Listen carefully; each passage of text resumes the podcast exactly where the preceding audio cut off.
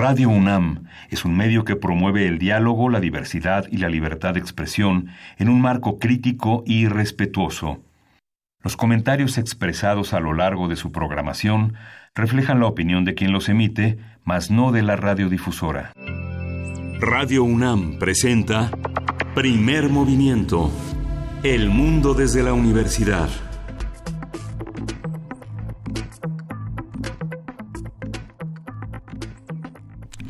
Hola, buenos días. Hoy es miércoles 9 de octubre y son las 7, 7 de la mañana aquí en la Ciudad de México. Estamos en Radio UNAM, en la cabina de Radio UNAM, en primer movimiento. Bernice Camacho, ¿cómo estás? Buenos días. Hola, muy bien. ¿Cómo estás, Miguel Ángel? Muy buenos días. Qué gusto estar aquí contigo y con la audiencia, con quienes nos sintonizan ya desde esta hora. Bienvenidos, bienvenidas. Iniciamos primer movimiento y pues yo creo que iniciaríamos eh, pues mencionando la actividad importante de ayer en la Cámara Alta del Poder Legislativo. La Comisión de Gobernación en Senadores rechazó las solicitudes de solicitudes del PAN y de Morena de disolución de poderes en los estados de Tamaulipas, de Veracruz y de Guanajuato. Ustedes recordarán, bueno, es una nota que, que ya llevaba algunas semanas y que generó mucho, mucha atención, mucha atención por lo que significa la disolución de poderes, la federación, el respeto a eh, el, pues, el acuerdo, el pacto federal. Y pues bueno, las bancadas del PAN y de Morena, decía yo, pues este fueron las que interpusieron esta pues las que propusieron no básicamente esta acción. Dada la situación de violencia en estos estados pues bien, ya ayer la comisión, la Comisión de Gobernación determinó que en ninguno de los casos se cumple con las condiciones para destituir a los gobernadores en estos estados, así que se cierra y se archiva este caso eh, pues de manera total y definitivamente eh, quedan concluidos estos casos. Dijeron que pues la decisión es con apego al pacto federal y que eh, pues la pregunta es si son suficientes estos estos contextos de violencia por los que atraviesan distintos estados de la República estos contextos eh, complicados pues como para determinar si hay, por ejemplo, eh, condiciones de ingobernabilidad y que la Federación tuviera que entrar de lleno, restaurar estas condiciones hacia la gobernabilidad, pues bueno, el Senado determinó que no, Así es que ahí está, ahí está cerrado este caso importante. ¿Ustedes qué opinan? También en el Senado de la República ayer fue aceptada ya la renuncia que interpuso el ahora sí ex ministro Medina Mora con 112 votos a favor y 3 en contra, cinco abstenciones. Esto sin la presencia de nuevo de Eduardo Medina Mora o al menos sin el conocimiento, Miguel Ángel, de las causas graves que justificarían su renuncia. Y pues vaya, de antemano, por supuesto, mm, supongo que nadie quiere a Medina Mora en la corte eh, después de todo lo que hemos sabido y de las maneras, sobre todo que llegó ahí a este, eh, al, pues al más alto nivel del poder judicial, pero eh, creo que sí, todos queremos que se cumplan las reglas y más a esos niveles de ejercicio de poder político y la regla determina solo causas graves eh, para su renuncia, causas que seguimos sin conocer y pues el, el, Senado tampoco las conoce, ¿no? ¿Cómo aceptar así una renuncia? Eh, ¿Por qué no ha salido Medina Mora a exponer sus razones? Pues bueno, Ahí está. Lo que sí es que urge su reemplazo en la en la Suprema Corte de Justicia. Pues ya ayer se vieron extrañados por la ausencia de uno de los ministros. Eh, se tuvo que, que, posponer una votación sobre casos de delito de secuestro en Veracruz, que no es una cosa menor ni de juego, y pues no avanzó se, se, pospuso esta discusión, pues hace falta un voto para el desempate. La Corte no está integrada y no está completa. Y pues esto, esto lo que ocurrió, parte de lo que ocurrió en el Senado de la República el día de ayer, Miguel Ángel. Sí, justamente toda esta parte política en varios medios, en varios medios que cronican la esta dimisión aceptada por el Senado señalan que justamente esta división entre la política y el ejercicio de el ejercicio judicial en la corte pues eh, sume en incertidumbre genera caos y que finalmente como bien lo señalas la decisión de Medina Mora de no argumentar ante la Cámara las causas de su renuncia motivó también una este una, una polémica que encabezó Pablo Emilio Madero señalando que le parecía sospechoso esta dimisión como si estuviera concertada a lo que Germán Martínez Martínez rechazó que rechazó el argumento de Pablo Emilio Madero diciendo que no hay renuncias apalabradas y entre bueno los senadores de Morena señalaron que faltan varios eh, varios ministros por renunciar porque muchos están embarrados como decía eh, Félix este eh, Macedonio este este hombre por Félix Salgado Macedonio mm. de Morena que bueno este hablando de embarres Félix Salgado pero bueno por unanimidad de 95 votos a favor cero en contra y cero abstenciones, el Pleno de la Cámara Alta aprobó el dictamen de punto de acuerdo para que Rosario Ibarra de Piedra reciba la medalla Belisario Domínguez en este, en este año, en este 2019. Es una medalla muy importante. La medalla Belisario Domínguez se otorga eh, a los hombres eh, más destacados en la defensa de la libertad de expresión y Rosario Ibarra de Piedra pues representa uno de estas uno de estos personajes en la vida política de México. Ella nació en 1927 y perdió a su hijo eh, desaparecido en 1974 toda esta visión de una actividad política que comenzó en 1973, cuando su hijo fue acusado de pertenecer a un grupo armado de orientación comunista, la Liga Comunista 23 de septiembre, fue en el marco del asesinato de un policía, Guillermo Villarreal Valdés, que fue detenido y bueno, considerado víctima hoy de la desaparición forzada de las personas que habría llevado a cabo el gobierno de México en las décadas de 1960 1970 en el que desaparecieron cerca de 400 personas. El gobierno concedió una amnistía en 1978, pero bueno, las desapariciones continuaron y ella no cedió no ha cedido hasta la fecha en la búsqueda de su hijo. Es una de las grandes, es nuestra Antígona. Eh, justamente en el cierre de su campaña, Andrés Manuel López Obrador había dicho que si por alguien iba a votar en esa en ese primero de julio era por ella.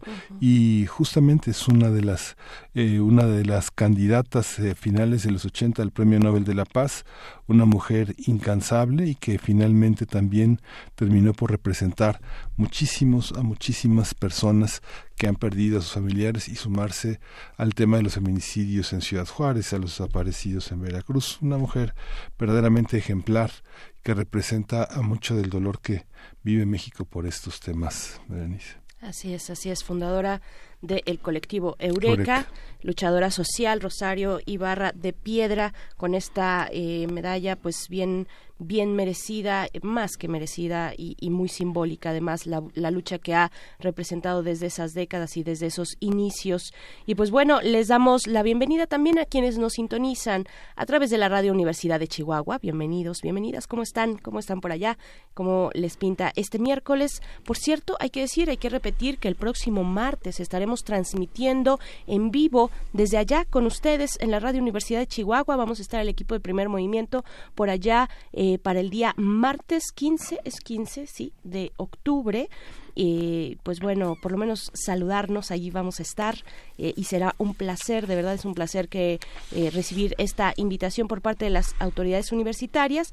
Y pues bueno, vamos a estar con ustedes el día de hoy de 6 a 7 hora de Chihuahua, 7 a 8 hora de la Ciudad de México, a través del 105.3, del 106.9 y el 105.7.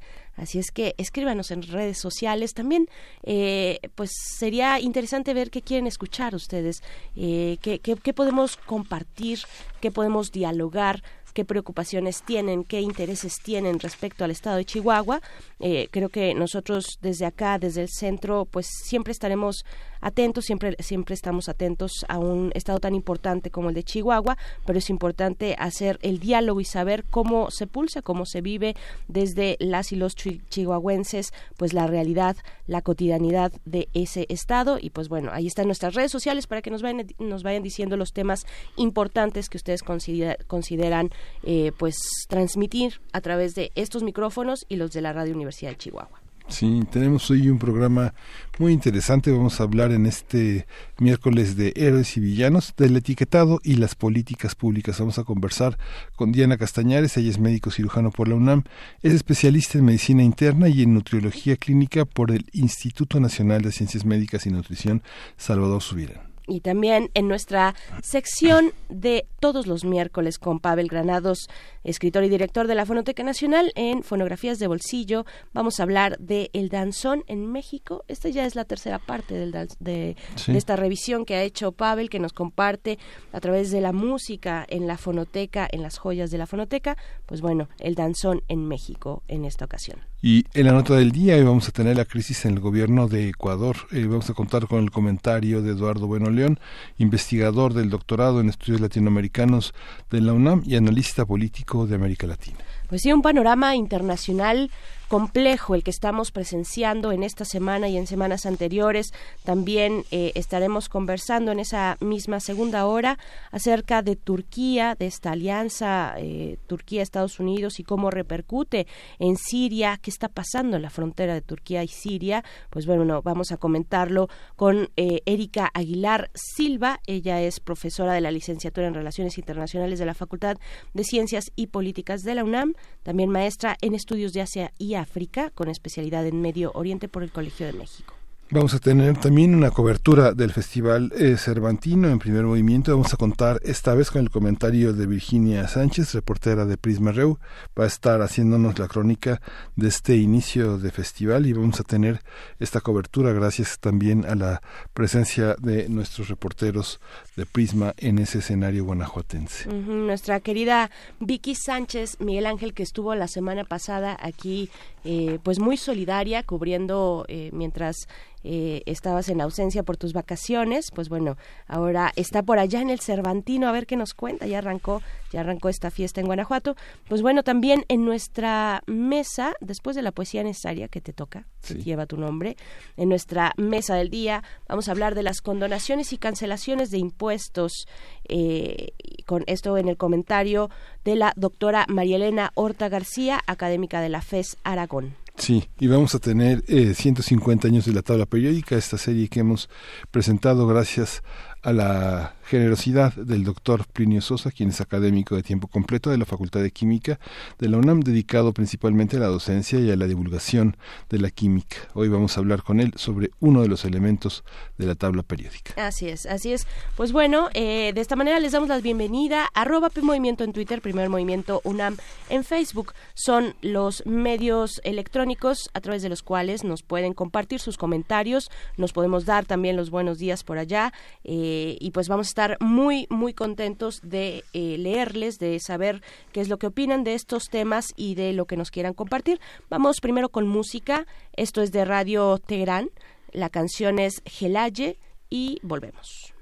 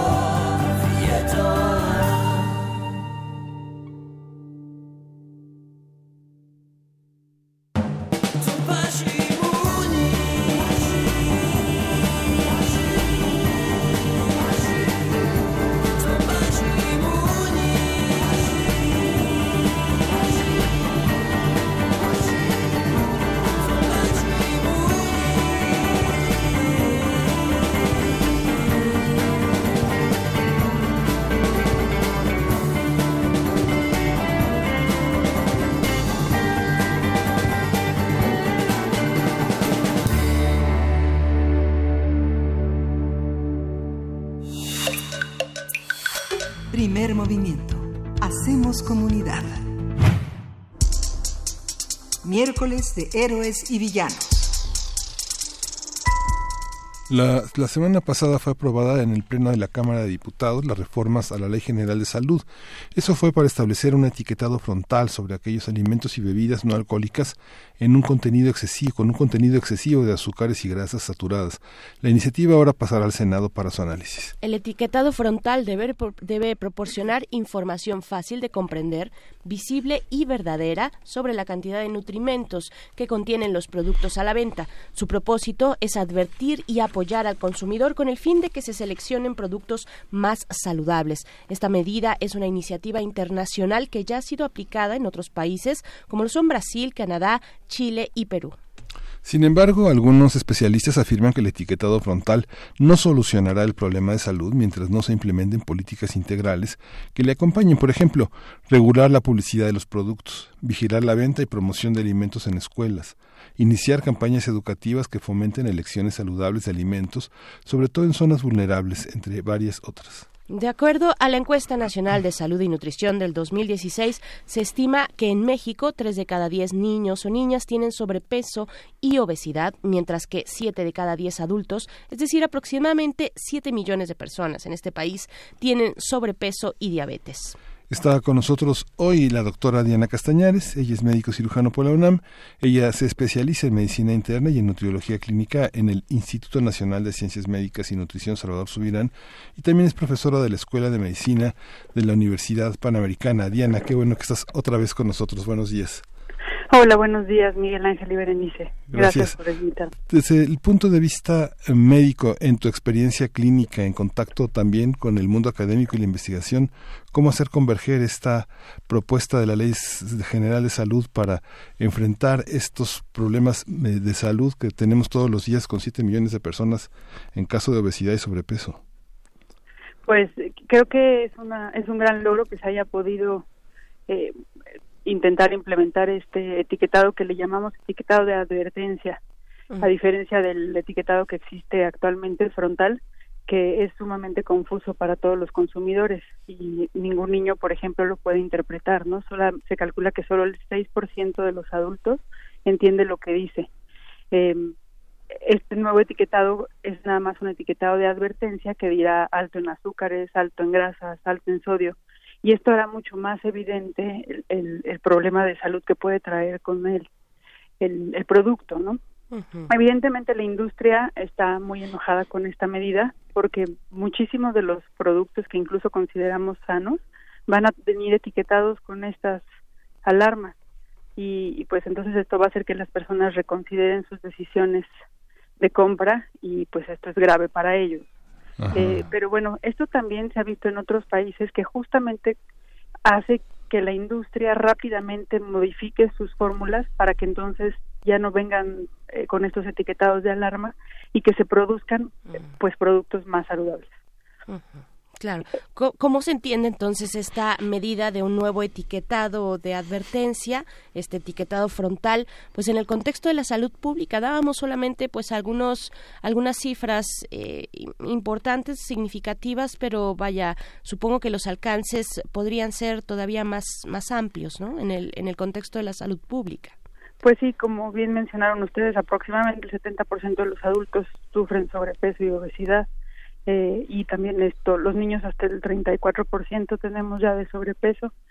Esto conlleva un riesgo gigantesco también de enfermedades crónico-degenerativas y más o menos se traduce en que el 70% de las muertes en hospitales también están condicionadas por estas enfermedades crónico-degenerativas asociadas al sobrepeso y a la obesidad. Hay una hay una parte que este tendría que ver bueno, una campaña de educación porque no sé podríamos ponerle eh, una advertencia a las personas que acceden a un frutero quienes pueden tener un frutero verdad en la mesa en la mesa del día poniendo que los mangos tienen un, etiquetado con un exceso de azúcar o que los nopales no lo tienen por ejemplo. Cómo pues cómo entender eso esto todavía habrá que seguir eh, haciendo más campañas educativas el etiquetado frontal nos va a ayudar a poder discernir un poquito sobre estos azúcares agregados, por ejemplo, a diferencia de los azúcares naturales, ¿no? eh, que eso es una, una diferencia con lo que está existiendo ahorita en la en el etiquetado frontal. Eh, entonces, pues sí, en efecto, a lo mejor una sandía podría venir con una etiqueta, pero, eh, pero no una manzanita. Entonces, eh, pues todas estas diferencias nos van a ir ayudando a determinar las porciones que debemos estar consumiendo y que desde niños puedan identificar lo que no deberían comer.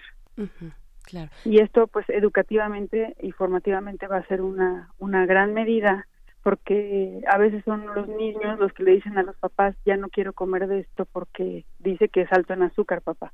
Sí. Entonces, pues esto, esto va a tener impactos importantes en la sociedad. ¿Qué, saberes previos deberíamos tener como sociedad?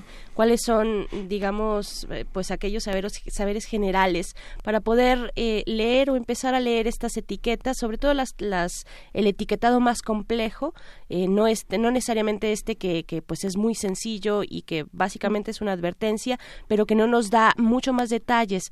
por ejemplo, cuando se trata de un niño o una niña o un adolescente que también está en un momento de crecimiento importante frente a tal vez a diferencia de un adulto mayor u otras situaciones, vaya, características diversas de la población. ¿Qué tendríamos que saber al momento de querer leer un etiquetado?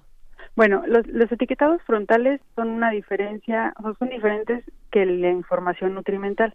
Es decir, la tabla de información va a seguir viniendo en todos los alimentos, bueno, en los que vienen marcados. Eh, y el etiquetado es simplemente una advertencia frontal, esa es la característica. Entonces, si uno quiere saber cuántas calorías tiene, cuánto tiene de sodio, si tiene o no carrageninas, eso lo puede leer en la etiqueta nutrimental. Pero eh, esto es nada más una advertencia para que desde, desde el primer impacto del producto alguien pueda decir alto en sodio. Y eso es todo. En realidad, nada más con que estén alfabetizados, supongo que vamos a tener éxito en esta medida. Pero ¿cómo, cómo saber, digamos, cómo saber qué cantidad de sodio, no sé, alguien tiene, tiene un niño, tiene, tiene tres niños, un niño de dos años, tres años, otro de seis y uno de nueve, ¿no?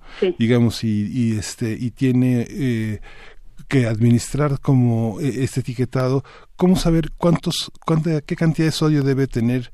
¿Son la misma cantidad de sodio que exige? No, claro que no. Y esta es la gran diferencia con el etiquetado actual. El etiquetado actual está fundamentado en una dieta de 2.000 calorías para adultos. Ajá. 2.000 calorías. ajá. Esta nueva medida va a tener que tomar en cuenta los valores mínimos requeridos para niños y adultos, lo cual lo va a hacer un poco más exagerado, digamos, pero que entonces sea notorio desde niños. ¿Por qué? Porque ahorita muchísimos eh, que nada más contienen, por ejemplo, el, porcentaje de azúcar del día, eh, nos está engañando sobre que nada más es el 50%, cuando, por ejemplo, para un niño probablemente ya sea el 80%. Entonces, no se entiende. Sí. Y este va a ser un poco más evidente porque va a estar fundamentado en los requerimientos para niños, adolescentes y adultos. Entonces, pues esto digo, tiene normas internacionales que tiene que seguir, este sigue las las recomendaciones de la Organización Mundial de la Salud, de la Panamericana y también de las normas mexicanas, ¿no? De los del consumo de México. Sí. Claro. Podríamos entender esta medida como una medida de prevención.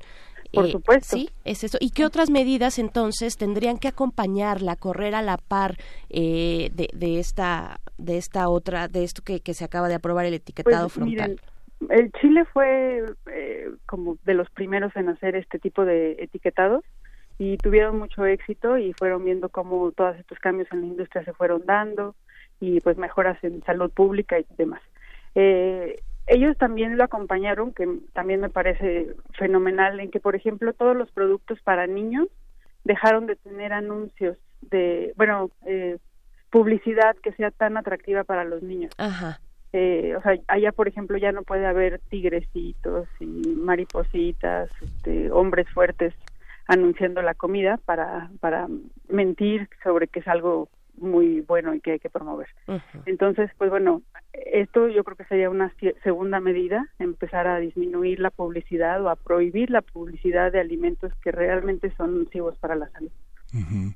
¿Y cómo, cómo lograr pensarlo, digamos, desde la vida cotidiana? No sé, que este, quienes alguna vez en la vida hemos ido a algún nutriólogo y nos ha dicho, mire, dos porciones de tal, tres porciones de tal, este, combine carbohidratos con proteínas o, co- o combine este, eh, verduras con, con proteínas. Este tipo de combinaciones que a veces resulta complejo estar haciendo como cuentas todo el día, llega un momento en que se puede hacer de manera automática. Hay una parte, por ejemplo, uno tiene un niño que sale a las 12 del día o a la una de la tarde y se la pasa mientras está lista la comida y todos los miembros de la familia se sientan jugando en el parque una hora y media, quemando calorías, eh, o, o que se lleva un niño a natación o atletismo, este, la, la, la vida cotidiana, ¿cómo administrar esa parte de la vida cotidiana? ¿Dos mil calorías para alguien que se la pasa sentado o dos mil calorías para alguien que camina dos kilómetros? Sí, o- claro, esa es ¿Cómo entenderlo? ¿Cómo entender esa Eh, parte? Pues sí, eso es lo que está mal con esa medida, ¿no? O sea, la industria decidió que íbamos a comer 2.000 calorías todos, cuando esto está fundamentado, pues, hombres eh, de, de cierta edad y de, y de cierta actividad física, pero, por ejemplo, eh, mi comentario siempre ha sido que todas las mujeres que somos mucho más chaparritas en México que en otros países, Ujú. pues 2.000 calorías y si no tenemos una actividad física importante es un exceso de calorías. Sí. Entonces, de entrada está considerando una sobrealimentación para todas esas personas. Eh, entonces, pues por eso estaba mal, porque no podemos decir que todos requerimos una dieta de 2.000 calorías, Sí. ¿no? Claro. Solamente como el 50% de la población estarán consumiendo menos. Claro. La población, bueno, tan amplia, tan diversa y finalmente la. ¿no? la, la alimentación, la alimentación sana, adecuada, suficiente y demás características, pues es un derecho, ¿no? Es un derecho Sí. humano y yo pienso, eh, doctora Diana, ahora que platicamos, pues que asistir con una, un nutriólogo, eh, tener esta posibilidad, de, eh, este tiempo incluso eh, de revisar lo que, con la manera en la que nos estamos alimentando, de hacer las sumas y las restas de, de, de los productos, de los de la tabla nutrimental, en fin, todas estas características, pues no necesariamente permean en toda la población. Eh, es es, Sí. es un privilegio, de pronto puede ser, ¿no? Claro, Eh, sí, ir con un nutriólogo de manera individual, pues es complicado, tanto en, en las instituciones públicas como de manera privada. Sin embargo, bueno, las nutriólogas o incluso los médicos que, que tienen acceso a las comunidades siempre tienen que estar haciendo pequeñas campañas de educación en nutrición también.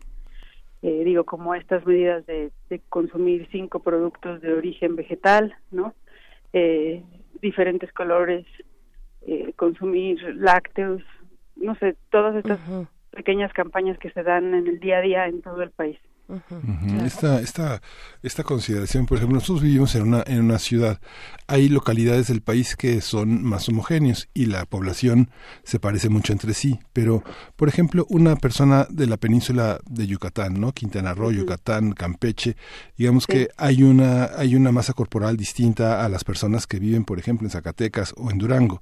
Sí, Eh, la- la- más la altos más ¿no? bajitos también. más bajitos o más corpulentos. Este prejuicio que se, que se tiene a estás, estás, estás con sobrepeso, pero en realidad es- así es tu complexión. Huesos anchos, eh, este, una, una tradición eh, eh, nutrimental que viene pues de hace por lo menos 200 años, por ejemplo, ¿no? En el caso de la península de Yucatán, donde tenemos tradiciones, o de la, o de la Huasteca, ¿no? Que es la Huasteca, que es toda una región que comprende cinco estados, hay una alimentación que más o menos genera una, una complexión física distinta a la que hay en el istmo, por ejemplo. ¿Cómo compaginar esa, esa cuestión idiosincrática. Algunos, algunos comerciantes de las industrias de alimentos hacen productos eh, de manera idiosincrática, poniendo más picante en algunas regiones o más dulce en otras. Por ejemplo, el tema de los plátanos eh, fritos industrializados, por ejemplo, o de los churritos, ¿no? Pues, este, o de los pastelitos. ¿Cómo entender esa parte? Este, ¿Estamos preparados para enfrentar la diversidad del país desde el punto de vista nutrimental? Eh, pues bueno, aquí aquí son selecciones industriales y, selecciones comerciales y gustos personales. Creo que es casi imposible pensar en qué, va a pasar eh, en ese aspecto porque pues todo el mundo seguirá tomando sus decisiones por gustos y por y, por las necesidades también del momento, ¿no? Entonces ahí sí no no sé cómo explicar en, en qué el etiquetado frontal va a influir pero y pues, vemos en esa eh, doctora, y vemos en esa industria, en esa industria que ya inicialmente en esta conversación, doctora Diana Castañares nos decía, bueno, pues hay una resistencia importante por parte de la industria eh, que eh, vende alimentos procesados, ¿no? Que es finalmente de lo que estamos hablando. Pero también hay, hay por parte de la sociedad y, y, de otra, y, por ejemplo, medios, medios de comunicación y en fin, en otros, en otros ángulos de la vida, ¿no? De la vida, una persecución por las tallas grandes, ¿no? Esto, esto, es, esto es una persecución por las tallas grandes, es decir, sí. atacar a las personas que son de mayores tallas. No sé, ah, yo he visto una cantidad de amigos que son de Yucatán que son, este, que son robustos, que son llenitos y que tienen otras tallas o que usan, que usan guayaberas o que usan pantalones más amplios o no sé. Eh, pues bueno, sí, sí tenemos valores mínimos y máximos para cada población. O sea, si hay estudios sobre, sí es cierto, por ejemplo, en la península hay mucha obesidad, pero también se traduce en algunas regiones. Ay, creo que perdimos perdimos a la doctora Diana. Vamos a intentar sí, sí, nos escucha, la comunicación. Eh, mm. No, no, no, no, la perdimos. Estamos ya, ya está, ya está, ¿verdad? Bien, sí. sí. Perdón, Diana.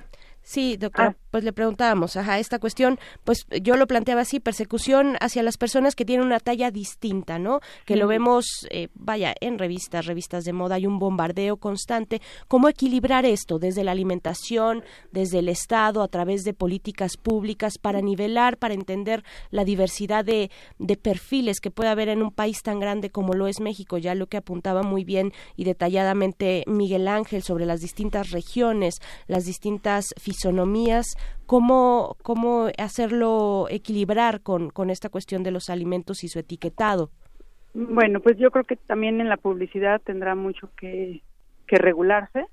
Eh, en efecto, si estamos promoviendo imágenes de, de cuerpos más delgados y, y, esto como la salud y el fitness y todo lo demás, pues, pues vamos a seguir teniendo problemas con, con, con la imagen corporal y con estar eh, afectando a personas que tengan tallas un poco más grandes, ¿no? eh, creo que también es cierto que tenemos que, que comprender que algunas personas con tallas más grandes pues sí tienen sobrepeso y pueden tener una enfermedad metabólica. eh, esto más tiene que ver también con los médicos, eh, con la educación médica.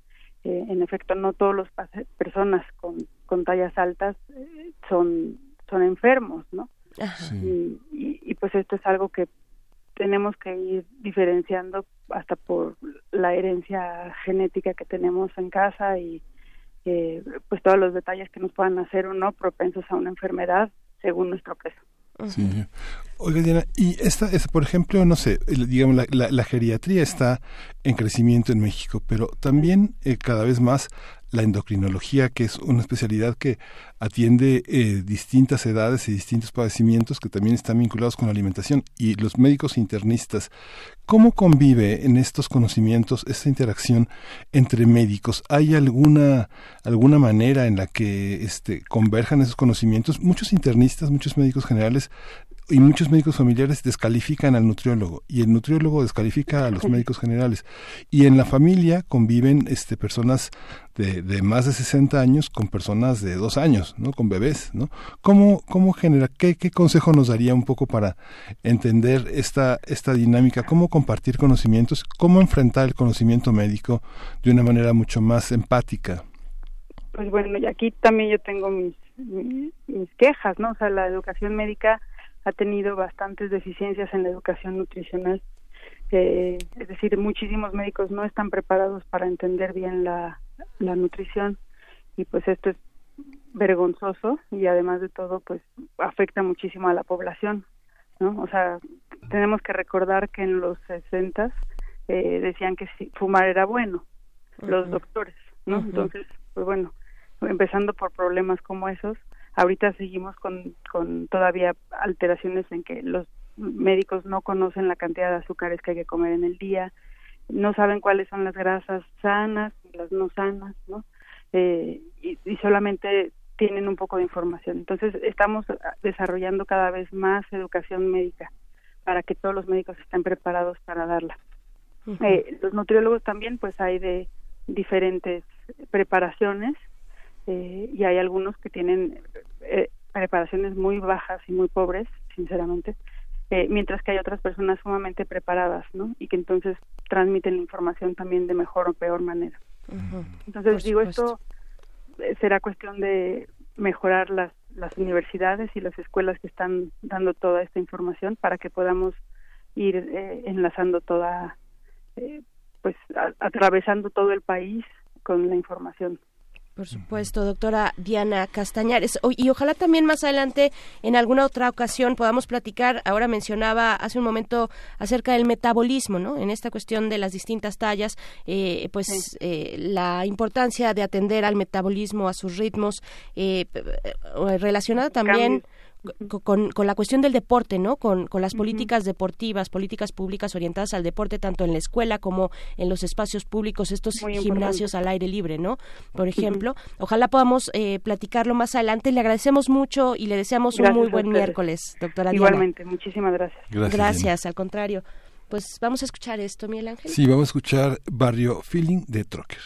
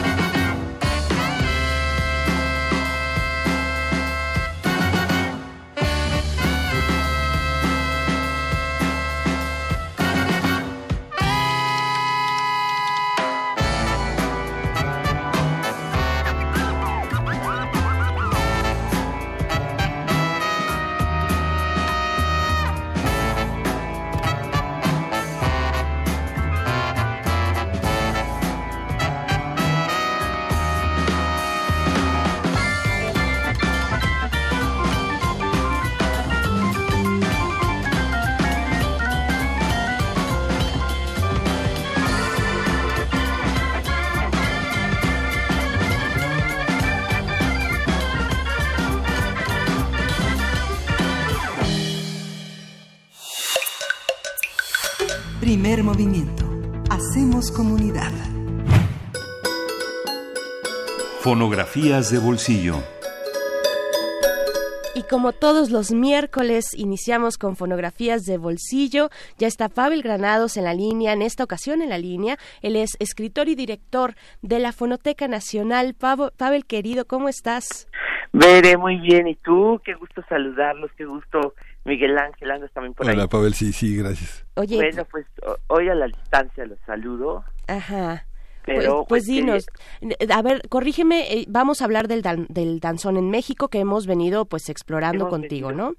Así es, es, bueno, pues porque platicamos un poco de cómo había sido en Cuba el danzón, platicamos cómo surgió hace 140 años y cómo al principio del siglo XX, en, hacia 1906, 7, ya existían grabaciones del danzón, incluso hay viejos danzones grabados en cilindros.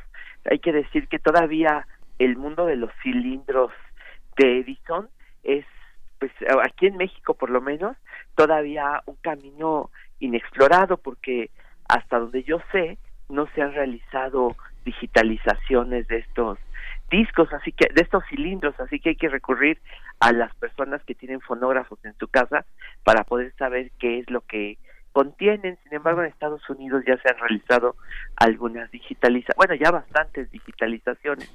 Eso sí, hay páginas que incluso suben audios diarios de cilindros y de pronto uno escucha algún viejo danzón, sobre todo porque se tocaban en las bandas militares, fue el repertorio de las bandas militares, así que se pueden escuchar danzones eh, tocados con pues eh, trompetas, eh, metales, ¿no? Lo que, trombones, que era lo, lo que tocaban los danzones allá a principios del siglo XX.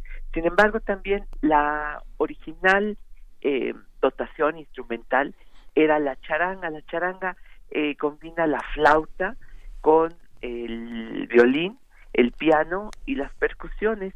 Eh, por ejemplo, se tocaban especialmente las maracas y las claves, aunque allá a principios del siglo XX, eh, es decir, hace unos, pues estamos hablando de hace unos 100 años, un poco más, ciento, un poco menos, eh, bueno, hace 1920 y tantos, ya existían las primeras eh, eh, orquestas mexicanas, pero había un joven que tocaba el guiro en la en la danzonera veracruzana de Agustín Pasos, una de las primeras en llegar a la Ciudad de México, de pronto vemos las, las fotografías de esa época y vemos un joven que tocaba, un joven eh, percusionista que tocaba el guiro se, eh, cubano, se llamaba Consejo Valiente Robert y llegó aquí a la Ciudad de México, pero era, bueno, era cubano, poco comercial o poco favorecedor este nombre Consejo Valiente Robert, así que se puso Acerina,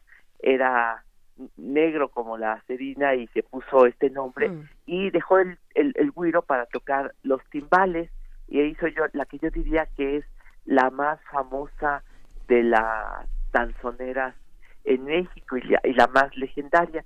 Sin embargo, el camino pues de estas danzoneras es poco a poco, paulatino, y yo podría decir, por ejemplo, que en la Ciudad de México ya se hicieron grabaciones de danzón hacia más o menos 1907. Una de esas rarezas así fonográficas que existen es que hay un danzón, danzones veracruzanos grabados hacia 1907 con guitarra, pero ya en esa época, pues algunos danzones, por ejemplo, eran las bandas militares en la época del porfiriato, que también tocaban danzones aquí en la ciudad. Eh, ¿Hacia dónde va? ¿Cómo fue llegando el danzón a México? Pues yo creo que hay dos puntos de llegada, o quizá tres, porque yo creo que Tampico fue uno de esos lugares, pero especialmente Veracruz y especialmente Mérida, Yucatán, porque fueron los lugares en donde se empezaron a hacer las primeras bandas. Pero fíjense, curiosamente, una de las cosas que, que pasó es que en el caso de Yucatán, empezaron a alternar eh, las jaranas con el danzón. Y las mismas orquestas que tocaban las jaranas tocaban el danzón. Y la otra cosa curiosa es que lo que estaba de moda en pues a finales de los 20, bueno, desde principios de los años 20, era el jazz, el Dixieland, mm. es decir, que los jóvenes de, que tocaban en Mérida, pues que, hacían sus orquestas, eh, pues, sus pequeños grupos para tocar, así como años después hacían tríos, años después hacían bandas de rock, en los años 20 hacían bandas, jazz bands, y ¿qué ponían? Pues ponían tuba, le ponían eh, banjo, trombones, trompetas, es decir, la dotación instrumental que también tenían, que podían, a las cuales podían acceder, pues ya sea por las bandas militares o las bandas municipales que tenían estas instrumentaciones, de pronto pues uno ve fotos donde tocaban estos instrumentos, porque uno se pregunta cómo le hacían tener una tuba, ¿no? Claro, claro.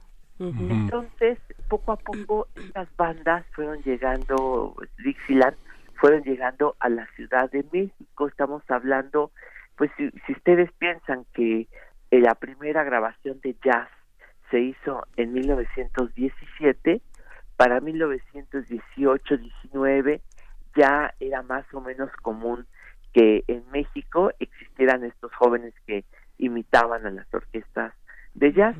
Entonces ahora, bueno, pues lo que tenemos es que yo realmente no sé cómo, pero en 1920, es decir, hace 101 años, en la calle de Pensador Mexicano de la Ciudad de México, se inauguró el Salón México. Y este Salón México, pues es la, como se le ha llamado siempre, la Catedral del Danzón en México. Ahí, pues realmente tocaron todas las grandes orquestas. Durante 40 años fue el, pues el salón más importante de baile. Eh, lo curioso es que, eh, pues les decía ahorita que alternaban las jaranas con el danzón, es que resulta que la orquesta, la, una de las primeras orquestas en tocar y la que era como la de base ahí en el Salón México, era una orquesta yucateca, la orquesta Concha, de los, la Orquesta Concha del Salón México o la Orquesta de los Hermanos Concha, porque en realidad eran dos hermanos, Juan y Everardo Concha, que llegaron de Yucatán pues para inaugurar el Salón México. Y algo pues muy curioso es que sí quedan orquestas, sí quedan algunos discos de la Orquesta Concha y lo que hacían era que tocaban canzones, pero también tocaban jaranas eh, en en, en, el Salón México. Bueno, yo no conocí el Salón México, todavía hay gente que bailó, pero hay dos o tres leyendas en torno a cómo era adentro el Salón México y decían algunos que tenía algunos eh, letreros que decía, por ejemplo, no se limpie la glostora en las cortinas, o sea, que no, no se limpiara pues, el gel en las cortinas del salón porque las dejaban todas todas cochinas o que había otro pero te digo estos son eh, leyendas porque decía no favor de no tirar eh, colillas al piso porque se queman los pies las señoritas. Ese es otro de los de los letreros. Lo que ha hecho suponer a muchos que a lo mejor había gente descalza todavía en aquellos tiempos o que bueno y que además más terrible que se fumaba en los espacios cerrados como el Salón México, pero decían otra cosa, otra leyenda que había era que había tres salones de baile, es decir, que el Salón México estaba dividido en tres salas y que las personas se acomodaban de acuerdo a su estatus social y eran la de cebo, la de manteca y la de mantequilla, que así decían eh, que existía esta estas tres salas en el Salón México. Sin embargo, también existe la leyenda de que antiguamente este lugar donde estuvo el Salón México era una panadería, lo cual explicaba que dijeran cebo, manteca y mantequilla que ahí se usaban. Bueno, todo esto son leyendas en donde estuvieron pues las principales personalidades de México, porque sí llegaron a ir Diego Rivera, es cierto que llegaron a ir Frida Kahlo, es cierto que llegaron pues personalidades de todo tipo, eh, por ejemplo, personalidades a las cuales se les dedicaba un danzón, por ejemplo, Cantinflas, o por ejemplo, eh, Luis Villanueva, mejor conocido como el Kid Azteca, en el en el Salón México, ¿no? Ellos llegaban y se les dedicaba un danzón, existe un famoso danzón que se llama Kid Azteca, que está dedicado a este famosísimo boxeador. Entonces todos los que llegaban, de pronto se hacía el silencio y el anunciador decía, hey familia, danzón dedicado a Kid Azteca y personalidades que lo acompañan. Entonces empezaban estos danzones, pues ya que algunos tenían su, su propio danzón. Yo diría que el más famoso de todos, pues es precisamente Kid que todavía de pronto se toca en algunos lugares. Bueno, ¿cuál es la joya fotográfica que les traje en esta ocasión? Bueno, pues esta nos va a llevar a 1929, ya está grabada aquí en la Ciudad de México y es una, una este es originalmente es un bolero que se llamó Desdén, lo grabó Guti Cárdenas, se hizo, es un bolero eh, que se graba, que se cantaba mucho, bueno, se canta entre la trova yucateca, es Licho Buenfil, se llama el autor de la música, y Hermilo Padrón López, a quien le decían Chispas, escribió la letra, solo que allá en 1929, pues algo muy común era que todos los éxitos que sonaban en la radio se convertían luego, luego en danzón, y había otro yucateco que se llamaba el Indio Vázquez, que hizo este arreglo para danzón, pero lo curioso, bueno, aquí lo cantan, eh, lo toca la orquesta Concha, y lo cantan bueno dos de los eh, es un dos de los eh, de los integrantes de la de la orquesta Concha cantan el, eh, la canción pero lo interesante es que van a ver ustedes la dotación como completamente de una orquesta de jazz.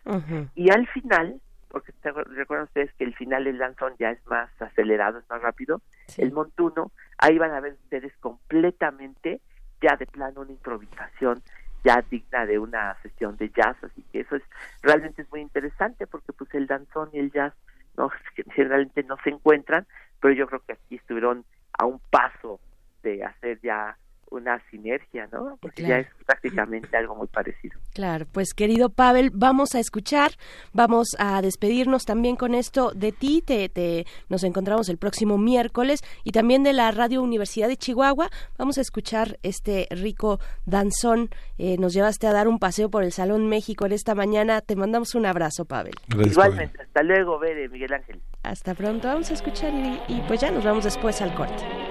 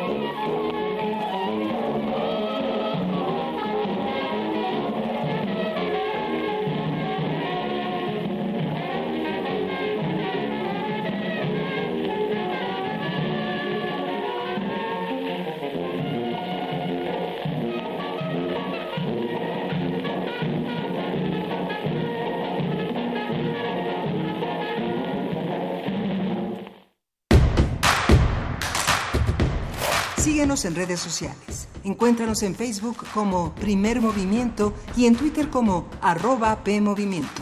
Hagamos comunidad.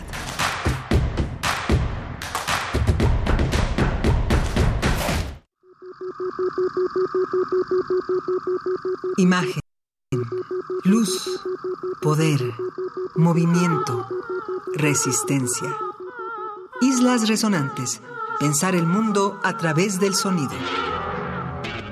Un programa de entrevistas y selecciones sonoras para analizar los saberes científicos, culturales y artísticos contemporáneos desde el fenómeno aural.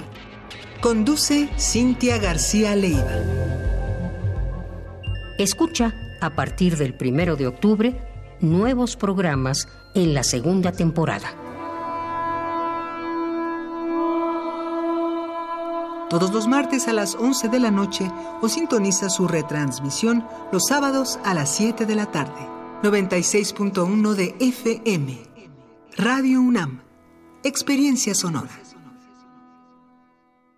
Felicidades. Ya son 20 años. En cada elección que hemos decidido, hemos avanzado. La verdad, en confianza, participamos cada vez más, porque estamos ciertos que nuestra elección se respeta y es en beneficio de todas y todos. Ya son 20 años eligiendo a quienes nos representan. Tribunal Electoral de la Ciudad de México. 20 años garantizando justicia en tu elección. ¿Te ofrecieron un trago o un cigarro? ¿O un churro? Natacha. Y te dijeron que no pasa nada. ¿Seguro que no pasa nada? Antes de entrarle, deberías saber lo que las sustancias adictivas pueden causar en tu cuerpo. ¿O te gusta andar por ahí con los ojos cerrados? Mejor llama a la línea de la vida de Conadic 800-911-2000 cualquier día a cualquier hora. Aquí te escuchamos. Juntos por la paz. Estrategia Nacional para la Prevención de las Adicciones. Gobierno de México. Quitamos al curso Cerebro, Emociones y Violencia. Imparte la doctora Feggy Ostrowski. Sala Carlos Chávez del Centro Cultural Universitario, los días 12 y 14 de noviembre de las 16 a las 19 horas. Informes al 5622 7070, 5622 6605 o en www.grandesmaestros.unam.mx. El cupo es limitado. Inscríbete ya. Invita el programa Grandes Maestros de Cultura UNAM. Queremos escucharte. Llámanos al 55 36 43 39 y al 55 36 89 89. Primer movimiento. Hacemos comunidad. Hola, buenos días. Estamos de vuelta en primer movimiento. Continuamos en esta cabina en Radio UNAM aquí en Adolfo Prieto 133 en la Colonia del Valle, Ciudad de México. Eh, estamos transmitiendo a través del 96.1 de FM. Miguel Ángel Quemain, buenos días. ¿Cómo estás? Hola, buenos días, Berenice Camacho. ¿Cómo están? ¿Cómo están todos ustedes? Eh, escríbanos, díganos cómo, cómo la pasan. Eh, es una semana interesante. Comentábamos al inicio del programa que recibió la, la medalla Rosario Barra de Piedra, la medalla Belisario Domínguez, eh, eh, la memoria que de este senador que se opuso al eh, dictador Victoriano Huerta entre 1913 y 1914, que ocupó la presidencia disolviendo el Congreso y pasando por encima de las instituciones, traicionando a Madero y a Pino Suárez desde enero de ese año trágico de la decena de 1913 y que fue terrible para todos. Lo quedan, quedan los discursos eh, ardientes de Belisario Domínguez y ahora el, el, el discurso del 23 de septiembre de 1913 que lo llevó a la muerte el 7 de octubre, justamente hace dos días hablábamos de eso y hace dos días se le rindió un pequeño homenaje en el Senado a Belisario Domínguez que ahora tiene la este la investidura Rosario Ibarra eh, con un hijo que desapareció en 1974 y que representa el dolor de muchas madres. Eh, dicen que el dolor innombrable de perder a un hijo es eh, de los más terribles que puede una persona enfrentar y la imposibilidad de encontrarlo de darle sepultura la ha convertido en una de nuestras grandes, de grandes, nuestros grandes recordatorios sobre la impunidad, sobre la injusticia. Muchas madres, muchos hombres y mujeres, muchos hermanos que buscan a sus a sus pares y no los encuentran, esta enorme cauda de desaparecidos desde los años 70 que ahora reflexionamos eh, eh, eh, insistentemente sobre el mundo de los 70, ahora lo pone en escena esta, esta medalla que recibirá el 23 de octubre Rosario Ibarra de Piedra y que, y bueno, que, bueno que ha tenido toda esa larga vida para, para luchar y para recordarnos que, que tenemos que vencer la impunidad, la indiferencia y sumarnos a estas desapariciones quienes hemos tenido la fortuna de no tener esa tragedia entre nuestras familias eh, eh, hagamos como si la como si la tenemos con la solidaridad y la empatía con los otros. Rosario Barra de Piedra, 23 de octubre es la cita para recordar nuevamente esta, esta, esta tragedia que nos envuelve y que esta, este sexenio particularmente de disculpas y de reconocimientos tiene en la subsecretaría de gobernación pues una pieza importante Alejandro Encinas que que pues ha sido muy empático y solidario con todas estas con todas estas propuestas de la sociedad civil. Así es así es la, la medalla Belisario Domínguez. Y, y lo terrible Miguel Ángel creo eh, auditorio es que pues es una es una herida la de las personas desaparecidas que y, bueno también la persecución digamos eh, la tuvimos hasta muy recientemente persecución de bueno los presos políticos no eh, se ha hecho un acuerdo desde este desde este nuevo gobierno de eh, poner en libertad a todos aquellos que hayan sido perseguidos y encarcelados privados de libertad por por causas políticas pero también el tema de la desaparición que finalmente es una herida que no termina de cerrar, que no termina de curar, de cicatrizar, sino por el contrario, que cada vez eh, parece, parece todavía más punzante y, también más urgente porque el tiempo se acumula, porque las vidas de las personas que buscan pues siguen ahí en el camino, en los caminos de terracería, buscando estos horrores que se encuentran pues en los despoblados, eh, en esos espacios despoblados de nuestro país,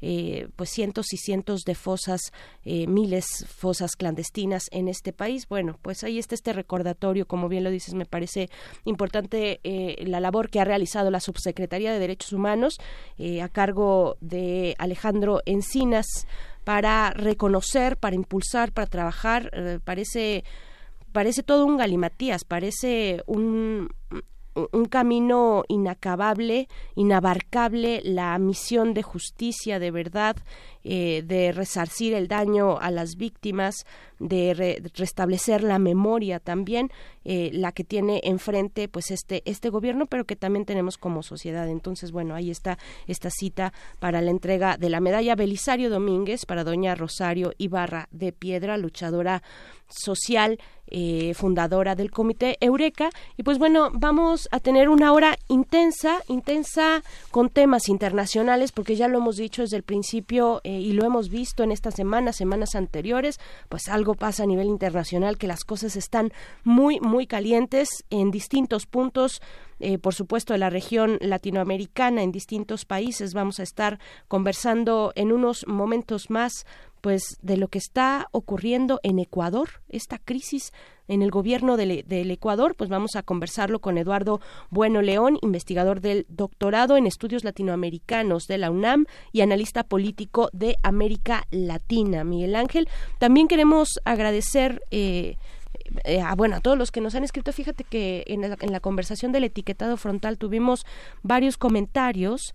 Eh, por acá Guillermo nos dice algo muy cierto, que sería muy bueno ahí que la, que la doctora este, Diana Castañares nos, pues ojalá podamos retomar más adelante en otro momento la conversación, pero él pone, por ejemplo, esta cuestión de los, cuando, cuando viene pues una advertencia o, la leyenda de este alimento es tipo queso, ¿no? Sobre todo con alimentos lácteos. O, leche de vaca, contiene leche de vaca, ¿no? ¿Qué, ¿Qué porcentaje de leche de vaca? Tendrían que ser también muy precisos en lo que estamos, eh, pues, pues en estas leyendas, ¿no? Tipo queso, ¿por qué? Eh, el, contenido exacto, el porcentaje exacto de leche de vaca, en fin, estas cuestiones que finalmente nos ayudan a hacer una mejor decisión. Dice Refrancito, buen día. Qué bueno que al menos ya se ha dado un paso con el etiquetado. Ahora tenemos que promover la prevención porque el problema de salud pública es grave y es que nos atenemos, nos, no nos, es que nos atendemos cuando tenemos un padecimiento, pero no vamos antes y menos nos sometemos a diagnóstico personal. Así es, dice que también Verónica Ortiz Dice, yo creo que el mayor problema está en los paraderos del metro. No hay quien regule lo que venden. Bueno, y también, Verónica, no hay quien nos regule a nosotros mismos, ¿no? Eh, de pronto también Flechador del Sol justo ponía esa cuestión, ¿no? Dice, hay que controlar nuestros impulsos de comer, eh, de comer por comer. Además de ir al nutriólogo y cerrar la boca, hay que atender las comilonas por ansiedad y cosas parecidas. También hay que, que visitar al psicólogo, dice Flechador del Sol. Te mandamos un abrazo, Flechador. Pues bueno, Alfonso de Alba Arcos también está por acá. Te mandamos un abrazo como todos los días, Alfonso. Y pues bueno, eh, vamos a ir ya con lo siguiente, ¿sí? Sí, vamos. Vamos. Primer movimiento. Hacemos comunidad. Nota Internacional.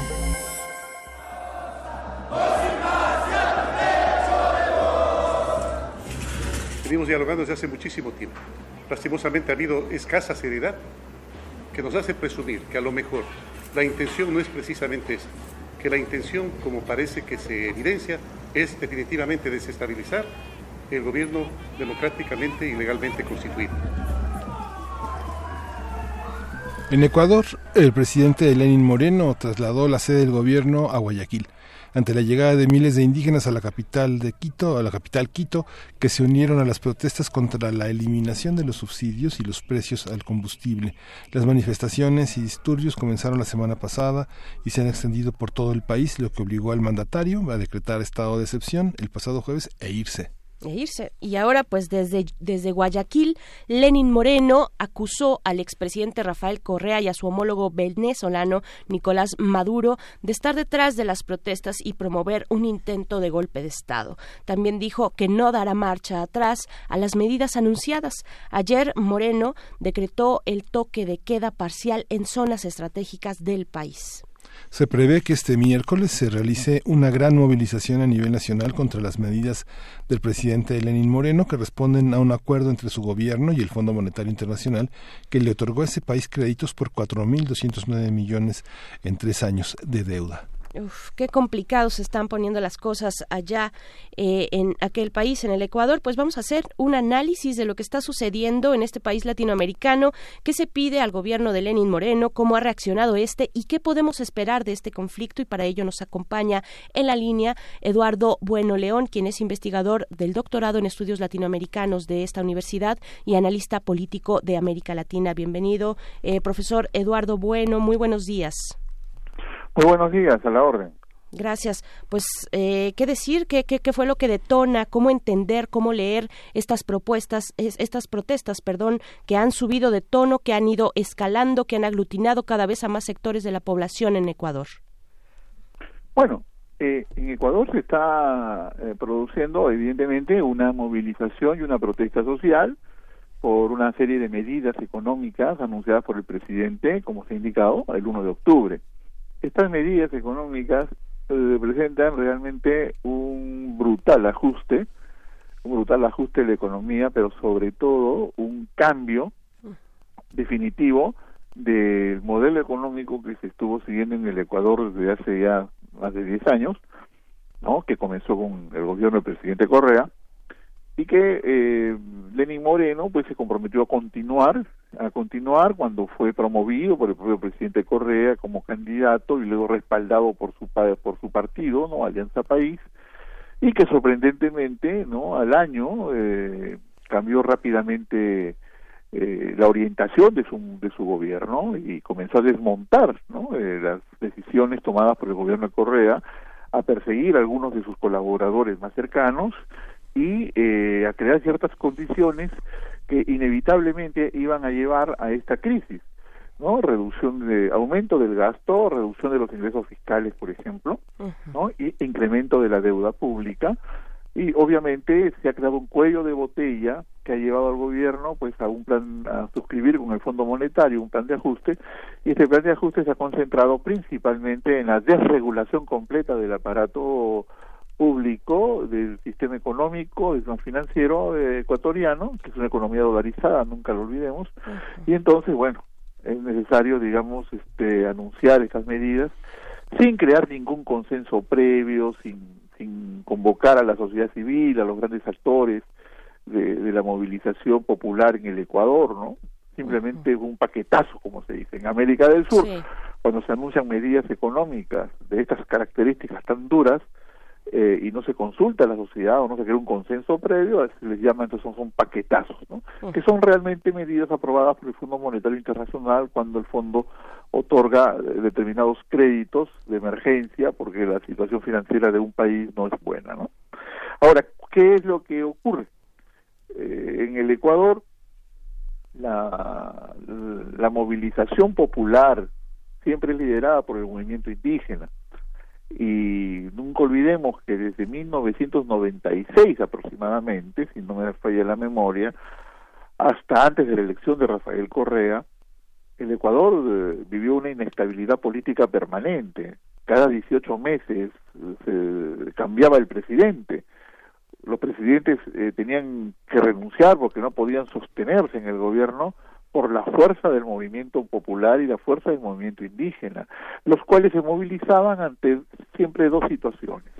La primera era la inconsecuencia con el programa político que los presidentes anunciaban para sus elecciones cuando eran elegidos, y número dos, eh, ajustes económicos, ¿no? liberalización, por ejemplo, de precios, retiro de algunos subsidios, de regulaciones. Y entonces, bueno, el, este, este, este movimiento social, este movimiento, estos movimientos sociales eh, fueron muy, muy este, eh, directos responsables de la caída de algunos presidentes, por ejemplo, de Abdalá Bucarán, de Lucio Gutiérrez, de Yamil Mawat, y ya con Correa, eh, estos movimientos eh, quedaron de alguna forma eh, desmovilizados, ¿no? Porque compartían de alguna manera la, la, la, la, propuesta de transformaciones económicas y sociales del presidente Correa, por un lado, y por otro lado se concentraron en la defensa más bien de, cuestiones de medio ambiente, ¿no? Eh, donde sí hubo muchos choques con Correa, sobre todo con el tema del extractivismo. Bueno, entonces, eh, Lenín Moreno, Lenín Moreno, desde hace tres años, cuando llegó al gobierno en el 2016, 2017 asumió el gobierno, eh, ha tenido ya problemas de ajuste fiscal porque comenzó a, comenzó a desmontar, comenzó a desmontar, comenzó a desmontar todo lo que era las políticas de regulación financiera del presidente Correa, ¿no? Por ejemplo, eh, responsabilizó a Correa de, de, haber sostenido la economía ecuatoriana de manera artificial, eh, basado básicamente en el aumento de los precios del petróleo a nivel global y también este con una política de, endeudamiento no que, manejó cifras que luego fueron rápidamente rectificadas. Eh, lo cierto es que la economía ecuatoriana se ha sustentado durante la época del correísmo en tres principios. Un endeudamiento razonable no eh, un, un uso eh, adecuado del, de los ingresos fiscales por altos precios de petróleo y inversión pública para el desarrollo de obras de infraestructura. Eso provocó, provocó que el crecimiento económico en el Ecuador, más algunos controles en, el sistema financiero, eh, permitió que la, los 10 años de Correa el crecimiento económico promedio promedio estuviese en 3.5, 3.3, 3.5, mucho más que México, por decirlo, ¿no? Sí. México creció 2.2, 2.5, el, el Ecuador de Correa promedio en una década creció 3.5 promedio más o menos. Bueno, llegó entonces este, este señor, este Lenín Moreno, eh, pensando todo el mundo que, le votó que iba a mantener el modelo, y lo que hace es comenzar a, desmantelarlo, ¿no? Y entonces, en estos tres años, el gobierno de, Lenín Moreno solamente creció la economía alrededor promedio, ¿no? De 1.4. Y este año, este año 2019, se anunciaba se anunciaba que el crecimiento iba a estar por 0.4 e incluso menos. Eso es lo que ha llevado a Correa en el, a, a, Lenin Moreno en el mes de mayo a suscribir una carta de intención de ajuste con el Fondo Monetario y consecuentemente eh, comenzó, reactivó este ciclo de movilizaciones porque lo anunciado, lo anunciado el, el 1 de octubre a nivel nacional en una eh, exposición pública por la televisión las medidas que anunció el presidente Lenín Moreno son realmente muy duras, muy duras. No solamente se refieren a la liberalización total del precio de la gasolina y el diésel, ¿no? Lo que en México se conoció como el gasolinazo. Eh, eh, esto, esto provoca la elevación de los precios del, de la gasolina y el diésel en un 130% y un 80%, ¿no? Es increíble. Y, y, y en segundo lugar, eh, anuncia eh, un, una, un ajuste también muy duro con los empleados públicos ¿no? en, el Ecuador. Por ejemplo, la reducción de los salarios en un 20% para los contratos que se renueven. ¿no? Y luego los trabajadores de las empresas estatales tienen que ceder un día de su un día de, de, jornal no de, un día de salario gratuitamente cederlo al Estado. Además de que se desregula todo el tema laboral en las empresas privadas. Eh, realmente son medidas que, en el Ecuador pues este a veces se utilizaban en la década de los 90 cuando venían las los ajustes no y ahí este esto obviamente ha movilizado a los sectores más golpeados por el bajo crecimiento en los últimos años alrededor de medio millón de ecuatorianos que habían salido de la pobreza con Rafael Correa eh, con el presidente Moreno regresaron a la pobreza, ¿no? Eh, se, suponía que el modelo el modelo de la revolución ciudadana debía ser irreversible los cambios que se produjeron para sacar a la gente de la pobreza pero el presidente Correa eh, con sus políticas de desmantelamiento no garantizó esta irreversibilidad y entonces en los primeros dos años con la caída del crecimiento y cuando se detuvo la inversión pública en las obras de infraestructura, y eh, lo que se ha generado es que la gente que salió de la pobreza regresara a la pobreza. ¿no?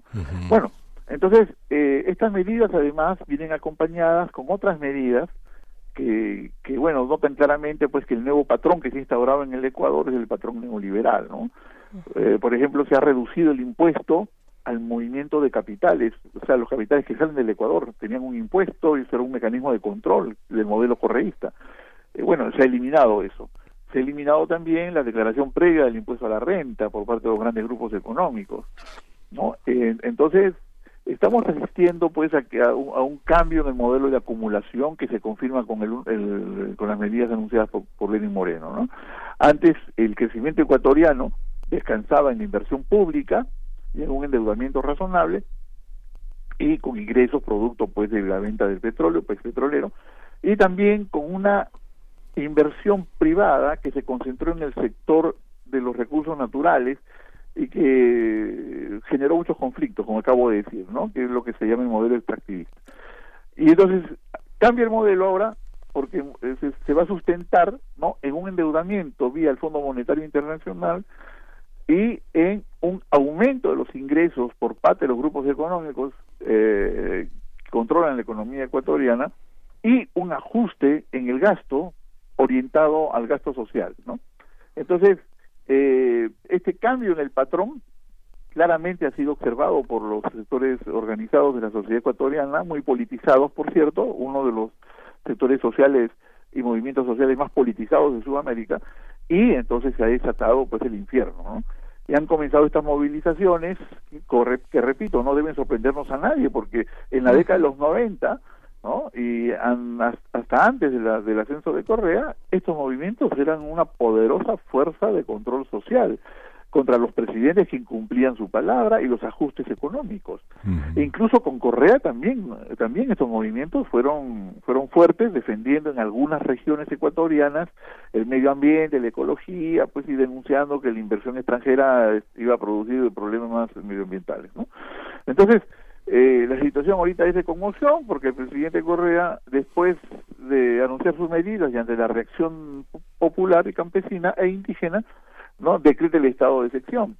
Y el estado de excepción le, le da pues muchísimo poder, muchísimo poder a las Fuerzas Armadas y y, y, y, descansa la gobernabilidad del país, ha dejado de descansar en las instituciones políticas, en el consenso democrático y pasa ahora a descansar en medidas coercitivas. Una de ellas, por ejemplo, el toque de queda, ¿no? que ha establecido el presidente en algunas este, ciudades de ecuatorianas donde funcionan edificios eh, edificios de la función pública. Entonces, estas medidas de, y trasladar el gobierno de Quito a Guayaquil, lo cual es altamente simbólico, porque el núcleo de las movilizaciones sociales en el Ecuador siempre ha sido la sierra, siempre ha sido las regiones andinas, ¿no? donde está el movimiento de Pachacute o donde está también el movimiento del, del CONAí, que son las, las, comunidades nacionales indígenas del Ecuador, es una federación que integra a todos los actores indígenas de ese país.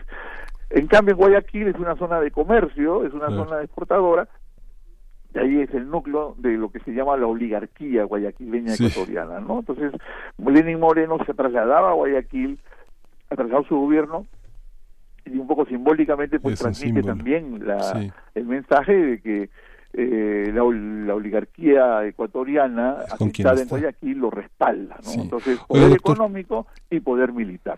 Estamos entonces ante una situación de, un, crítica muy muy delicada, doctor. muy delicada, que repito, en otros momentos eh, recientes de la historia ecuatoriana provocaron la caída de los presidentes y esta situación podría generar también una situación de llevar a Lenin Moreno a una situación de desestabilización, efectivamente, pero no porque se quiera cambiar el, el, gobierno producto de una sonada, sino porque en el Ecuador cada vez que un presidente ha incumplido su palabra, se ha desatado ajustes, se ha desatado el infierno, nos dice. Oiga, doctor. Sí, oiga, doctor, que, quisiéramos que escuchara también. Tenemos un audio de protesta, de, protesta un audio de France Press. Vamos, vamos a escucharlo. No, no se vaya, seguimos con ustedes. Es, unos segundos. Sí. Correa nos han pagado para que salgamos a las protestas. Eso es mentira. Nadie nos paga. Anteriormente nuestros abuelos, nuestros bisabuelos también salieron y no había el correísmo. Entonces nadie nos paga. Que quede claro para los empresarios. Estamos cansados de la corrupción a nuestro país ecuatoriano. Ya basta, señores. Entren a gobernar por el pueblo. Este país es rico en recursos naturales. Lo que pasa es que se ha empobrecido gracias a la sarta, la cadena de gobiernos corruptos que se han robado para esta vida y la otra, como el gobierno de Correa.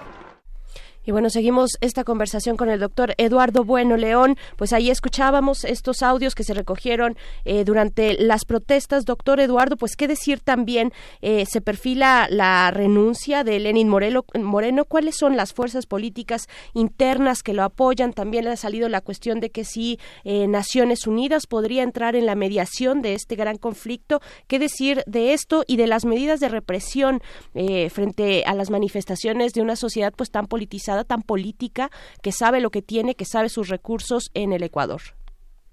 Mire, nunca olvidar que eh, Moreno eh, fue electo presidente con el apoyo de Alianza País y los actores sociales que constituían lo que se llamó la Revolución Ciudadana. Pero cuando Lenin Moreno, hace tres años, rompe con Correa, entonces este, se produce una división dentro del, partido y eh, presidente Correa eh, organiza otro movimiento político, ¿no? Lo cual deja sin piso institucional partidario a Lenin Moreno. Eh, ¿Cuáles son las fuerzas políticas que, apoyan a Moreno en estos momentos? Yo diría que solamente una tendencia del, del partido político Alianza País, que controla cierto número de diputados porque la otra parte pues es correísta y está de parte de las movilizaciones, por un lado. Por otro lado, la situación es delicada porque eh, Lenin Moreno no, no tiene actores sociales que lo apoyen, ¿no? Poco a poco se fueron alejando y ahora pues definitivamente se, se le han ido en contra. Él se apoya en estos momentos en los grupos de poder guayaquileños, ¿no? La banca, sobre todo la banca, que se ha visto beneficiada con estas medidas anunciadas, ¿no? Con los actores eh, políticos como Guillermo Lazo, que fue el candidato presidencial en el 2016, eh, que es un hombre de la oligarquía ecuatoriana, y está utilizando las Fuerzas Armadas de su país, ¿no? Eh, vinculándola y comprometiéndola en este esquema de estado de emergencia. Y obviamente, ante la ausencia de respaldos internos, lo que hace Lenín Moreno es apelar a las instituciones eh, como las Naciones Unidas o como la Organización de Estados Americanos para que hagan una mediación. Pero la gran pregunta es, ¿con quién va a ser esa mediación? O sea, ¿con quiénes va a sentarse a dialogar? Si en el otro en el otro lado los movimientos sociales y, la CONAIE indígena, ¿no? Eh, y los movimientos populares organizados están planteando abiertamente que primero, primero tiene que desistirse de las medidas económicas que anunció o al menos plantear su negociación. Mm. Y él se niega rotundamente, dice que no, de ninguna manera, es que ese es un plan de organizado y trabajado con el Fondo Monetario que se mantiene. Entonces, como él no da su brazo a torcer, los otros actores dicen, pues entonces no nos sentamos a negociar y seguimos con las movilizaciones, ¿no?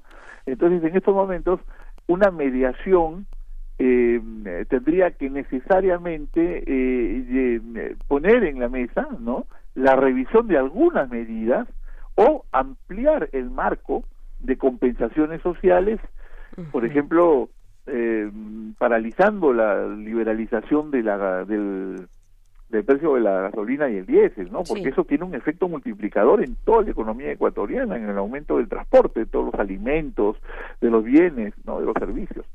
Bueno, entonces en estos momentos, pues yo, yo, yo noto que aunque se apelara a esa mediación internacional, si el presidente no da su brazo a torcer en algunas de las medidas anunciadas, no en todas, pero sí en algunas, los actores los, los, actores movilizados no se van a sentar a negociar. Entonces, como no se van a sentar a negociar, esta invitación a la mediación no va a funcionar. Y si no funciona, lo más probable es que asistamos a una cada vez mayor polarización y obviamente ya se establece el toque de queda, muy probablemente aumente la represión. ¿no? Eh, recordemos que en una semana de protestas, más de 500 personas entre dirigentes y, población civil e indígena han sido ya detenidos. Sí, y ahí toque de queda. Eh, la polarización va a seguir aumentando. No veo mayor salida a esto que eh, una revisión de algunas de estas medidas anunciadas, ¿no? Porque la situación se parece mucho a lo que le pasó a Carlos Andrés Pérez en el año 89, cuando lanzó también otro paquetazo fondo monetarista, y eso fue lo que generó, ese, es el origen luego del movimiento bolivariano, ¿no? Eh, la situación es muy parecida a lo ocurrido con Lucio Gutiérrez, a lo ocurrido con Abdalá Bucaram, políticas de ajuste que provocaron su, su, su caída. Eh, tenemos también el caso de Bolivia, ¿no? En el 2010 fue donde Evo Morales también este aplicó un programa de ajuste y también hubo movimientos sociales que lo apoyaron, que protestaron, que salieron a las calles e incluso movimientos en Bolivia eh, que, que, que mantienen un control sobre sectores de la Amazonía en el sentido de la protección del medio ambiente y el presidente tuvo que ceder, ¿no? Tuvo que dar un marcha atrás y entonces ahí donde se calmó la reacción popular. Bueno, en Ecuador si es que el presidente no cede primero para crear condiciones para un diálogo, la polarización se va a mantener y obviamente hay un límite en la represión.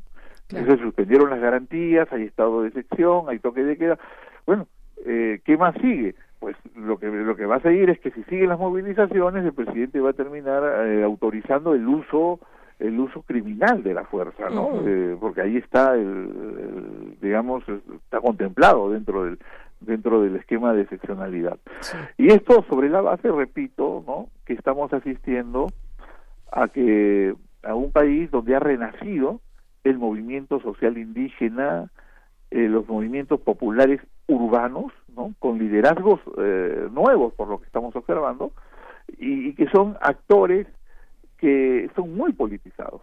No estamos asistiendo a un reencuentro de la política, ¿no? Sino muy politizados, en el sentido de que defienden sus derechos que ellos consideran eh, fueron conquistados durante el gobierno de Correa. Bien, pues eh, doctor Eduardo, bueno, seguiremos, seguiremos el hilo, vamos a ver hasta dónde y si se extiende, por ejemplo, este estado de excepción, este toque de queda que inició el día de ayer martes. Hoy hay esta gran movilización social en Ecuador y pues bueno, veamos, veamos cómo, cómo van corriendo estas cuestiones minuto a minuto que es importante para el Ecuador. Muchísimas gracias, doctor Eduardo Bueno. ¿Cómo no? Muchas gracias. Hasta pronto. Pues sí, qué situación, ¿eh? ¿Qué, Este, situación? Fíjense que solo, si uno se mete a la Wikipedia solo por curiosidad y ve el perfil de Lenin Moreno, eh, esto lo van a quitar en cualquier momento, ¿eh? pero pasa mucho cuando hay revueltas sociales, se meten eh, las personas a, a a Wikipedia y, y, pues ponen ahí algunas ediciones, exacto, y acá ponen el término, el término del periodo presidencial de Lenin Moreno, lo ponen en el día de hoy, 9 de octubre de 2019. Lo van a quitar y modificar Sí. eh, en breve, pero bueno, ahí queda para Claro. como recurso, Después ¿no? de una gran represión a los indígenas, después un toque de queda que violaron y que bueno, quien, quien sabe, quien, quien ha estado en, en esa geografía es, es verdaderamente compleja. Hay una carretera que forma parte de la carretera panamericana que se llama Troncal de la Sierra y que separa a Guayaquil, digamos, la distancia entre Guayaquil y Quito es más o menos la distancia que hay entre la, la ciudad de Puebla y México, más o menos este 100 kilómetros más eh, en Guayaquil. Pero es una carretera en la que de Guayaquil, de Quito a Guayaquil se hacen siete horas y se pasa por los pueblos más pobres de Ecuador. Los pueblos indígenas es una zona verdaderamente pobre, triste, es de lo más de lo más duro que hay este en Latinoamérica. Así Pero es. bueno, vamos a escuchar de mano negra eh, Guayaquil City. Es una recomendación de Ricardo Peláez.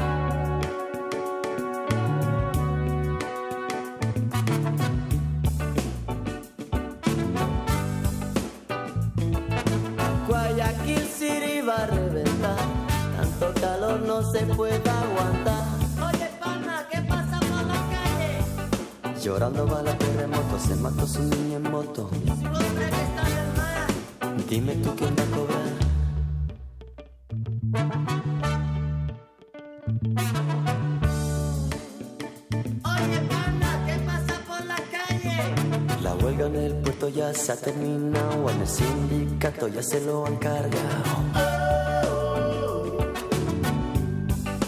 Guayaquil.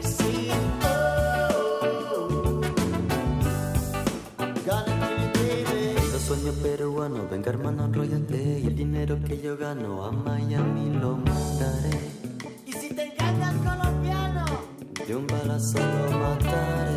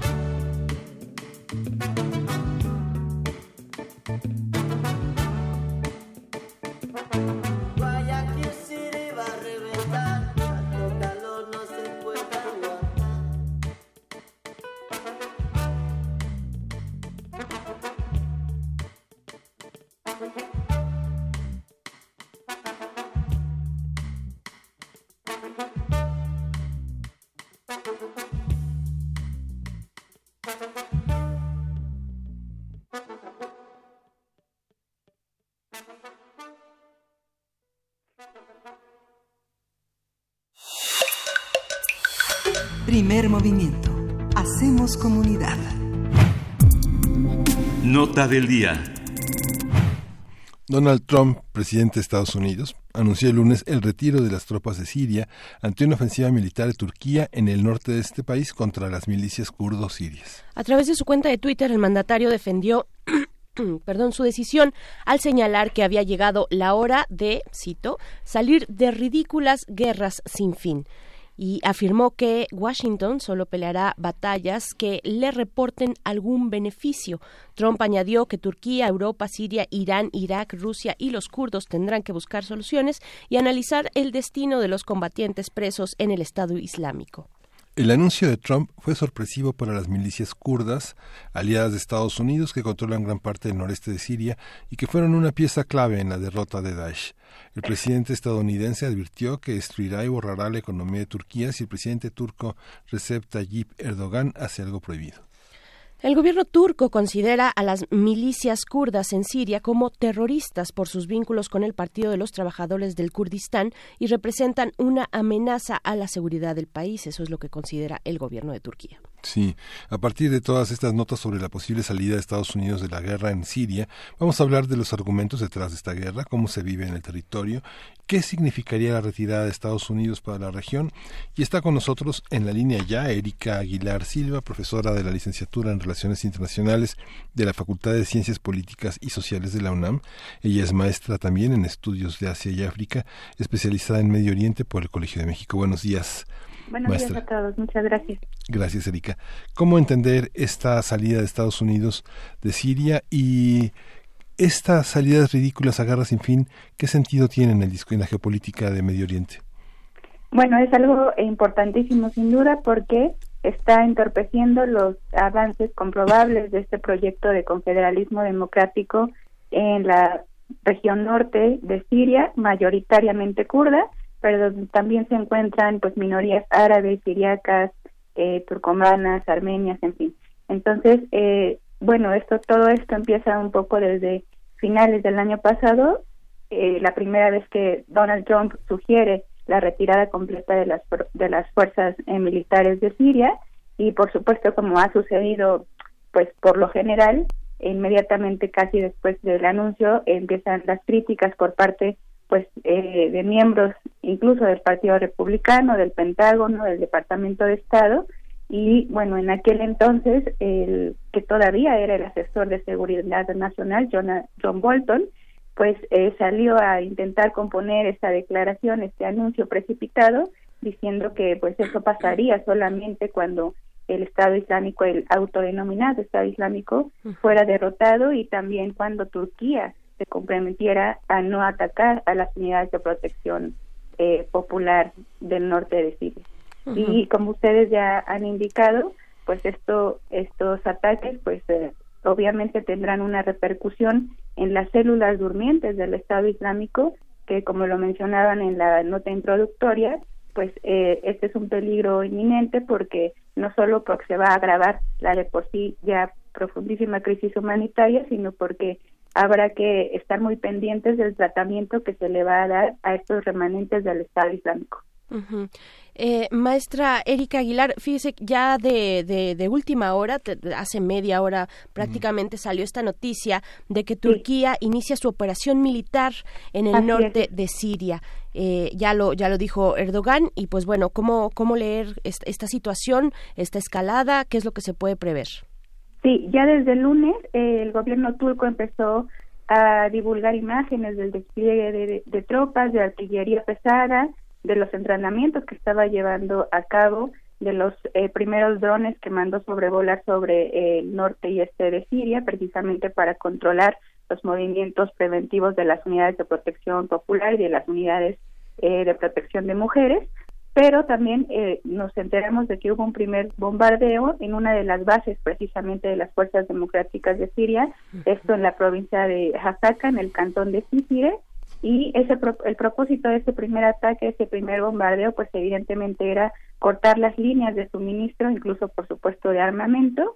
Eh, también hace en la madrugada se dieron a conocer que por lo menos tres ataques, tres inmolaciones por parte del autodenominado Estado Islámico se llevaron a cabo y como acabas de mencionar, hace media hora, 20 minutos, se están llevando a cabo ya los primeros ataques aéreos que, bueno, para quien le interese también seguir pues en vivo lo que está sucediendo, Al Jazeera está llevando a cabo en este momento la transmisión mm. de esos primeros ataques. Entonces, bueno, sin duda la respuesta va a ser eh, eh, la defensa por parte de las fuerzas democráticas sirias que lo han anunciado ya desde sus propias medios de comunicación, la resistencia está allí. Eh, estos tres días se han llevado a cabo también manifestaciones en los en el cantón de Kobane, también en Cícire, y bueno, se ha documentado también a través de los reporteros sobre terreno y otros informantes que hay una especie de escudo humano eh, que pues por supuesto no han ido a sus casas, no se han movilizado a otro lugar, sino que están pendientes ahí en la frontera eh, recibiendo este pues estos ataques, ¿no? El costo humanitario, él había mencionado, va a ser pues gravísimo. Sin embargo, creo que también estaremos viendo una resistencia importante por parte de las fuerzas democráticas sirias, que pues también cuentan con armas antitanque y antiaéreas. por supuesto. ¿Qué decir de Estados Unidos, este anuncio de retirada de sus tropas en Siria? Eh, que, pues, ¿cómo, ¿Cómo evaluar el factor norteamericano en este conflicto? Sí, eh, se mencionó que sus aproximadamente 2.000 efectivos pues no apoyarían ni se involucrarían en esta operación. Y bueno, eh, quiero referirme a algunas notas que han utilizado titulares eh, respecto a que Estados Unidos ha traicionado a las fuerzas democráticas sirias, ¿no? Eh, yo creo que hay que tomar esto con mucho cuidado porque en realidad nunca o sea, aliados eh, íntimos, como se ha mencionado por, de la alianza de Estados Unidos con otros actores, no es ese tipo de alianza el que se tuvo con las fuerzas democráticas sirias. El que el tipo de alianza que se pactó con ellas desde octubre del año 2015 obedece obedeció siempre a intereses estratégicos de Estados Unidos, ¿no? Eh, de hecho, el primero en, en lograr estos acercamientos con las fuerzas democráticas sirias fue el expresidente Barack Obama que eh, fue el primero en ofrecer fuerzas especiales para brindar entrenamiento, asesoría, en fin, y luego, bueno, continuaría esta labor el actual presidente norteamericano y eh, estaría dotando de armas, de municiones, de apoyo aéreo, pero bueno, recordemos, esto ha sido exclusivamente estratégico. Lo que Estados Unidos buscaba con Obama y después con Trump era eh, dar apoyo porque quería una victoria militar en territorio sirio contra el Estado Islámico, pues que no implicara para Estados Unidos un gran despliegue de sus tropas terrestres. Eh, y también, bueno, hay que recordar que en noviembre del 2016 se llevaron a cabo unas elecciones en Estados Unidos donde de donde Donald Trump resultaría presidente. Entonces, también hay que leer este involucramiento y este acercamiento y esta supuesta alianza, esta alianza estratégica con las fuerzas democráticas como uno una de las um, estrategias de Estados Unidos eh, de su involucramiento, de su participación en el conflicto sirio. Eh, también otra cosa que nos da evidencia de que esto ha sido coyuntural pues es que Estados Unidos nunca ha reconocido el proyecto político de Rojava o de la Federación Democrática del Norte de Siria, como oficialmente se le llama a esta región. Eh, y bueno, ahí con esto también se, se demuestra esta, esta estrategia temporal. Y que también está vinculado a las elecciones, como bien lo señala de hace cuatro años, recordando el escenario de hace cuatro años, nuevamente se repite, pero con características en una geopolítica distinta, donde ya los conflictos con Rusia y China este pues señorean esta esta relación con Medio Oriente y con los países árabes, ¿no?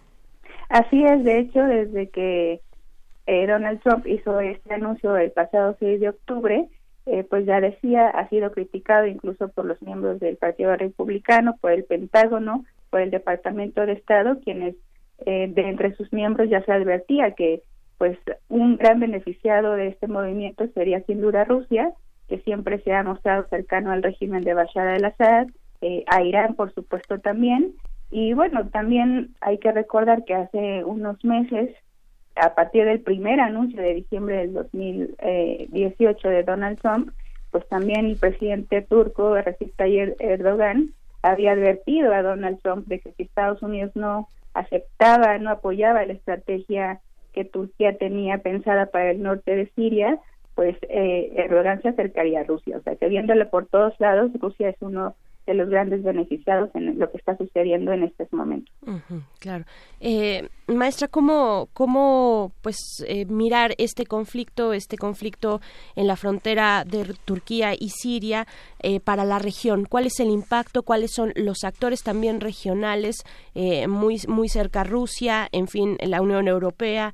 ¿Qué decir del contexto internacional involucrado en este conflicto? Sí, bueno, como mencionaba al principio, sin duda es, tiene un gran impacto para la región y bueno, para el resto del mundo y de movimientos afines o que han apoyado y acompañado el proyecto de confederalismo democrático en el norte de Siria. Eh, y, por eso mismo es que se están viendo ya muestras de apoyo en la región a, nivel de marchas, manifestaciones, también en Europa, que como decía también hace unos momentos está alarmadísima, pues porque por lo que va a suceder con los prisioneros eh, del Estado Islámico, que recordemos muchos de ellos son tienen nacionalidades europeas, ¿no? Eh, desde México incluso ya eh, se ha lanzado un manifiesto de apoyo eh, a Rojava condenando los planes de Turquía porque, como decíamos, esto marcaría, creo yo, una nueva fase dentro del conflicto en Siria y pues claro, estarán involucrados estos actores regionales que ya mencionaba, en el caso de Irán, los grupos afines iraníes, que están ya de hecho, eh, han estado participando en estas dinámicas de conflicto en Siria, pero también por supuesto pues eh, habrá que ver la actuación de Rusia, los apoyos, que de hecho hace también hace unos minutos Janet Biel, otra gran este, estudiosa del conflicto en, en Rojava, pues ha compartido información en la que se dice que Rusia está también apoyando de alguna manera estos primeros bombardeos, estos primeros ataques aéreos que Turquía ya comenzó. Mm. Y esto tampoco es nuevo, porque hay que recordar que en la pasada intervención turca sobre Afrin, en marzo del año pasado, pues eh, Turquía tuvo que haber contado con el visto bueno ruso para invadir por tierra y bueno, también por supuesto el visto bueno de alguna manera del gobierno de Bashar el-Assad para utilizar el espacio aéreo sirio. Entonces, estos son los actores involucrados y las consecuencias, ya digo, sobre terreno, pues alarmantes. Sin embargo, hay una observación por parte de la opinión pública internacional y un acompañamiento a la resistencia en Rojava. Eso iba a preguntarle también, maestra Erika Aguilar. Antes de despedirnos, nos quedan tres minutos de esta conversación sobre la situación entre Siria y Turquía. Eh, pues, ¿qué esperar? ¿Qué esperar para las próximas prácticamente horas, eh, para los próximos días, eh, para soslayar un poco el costo humanitario?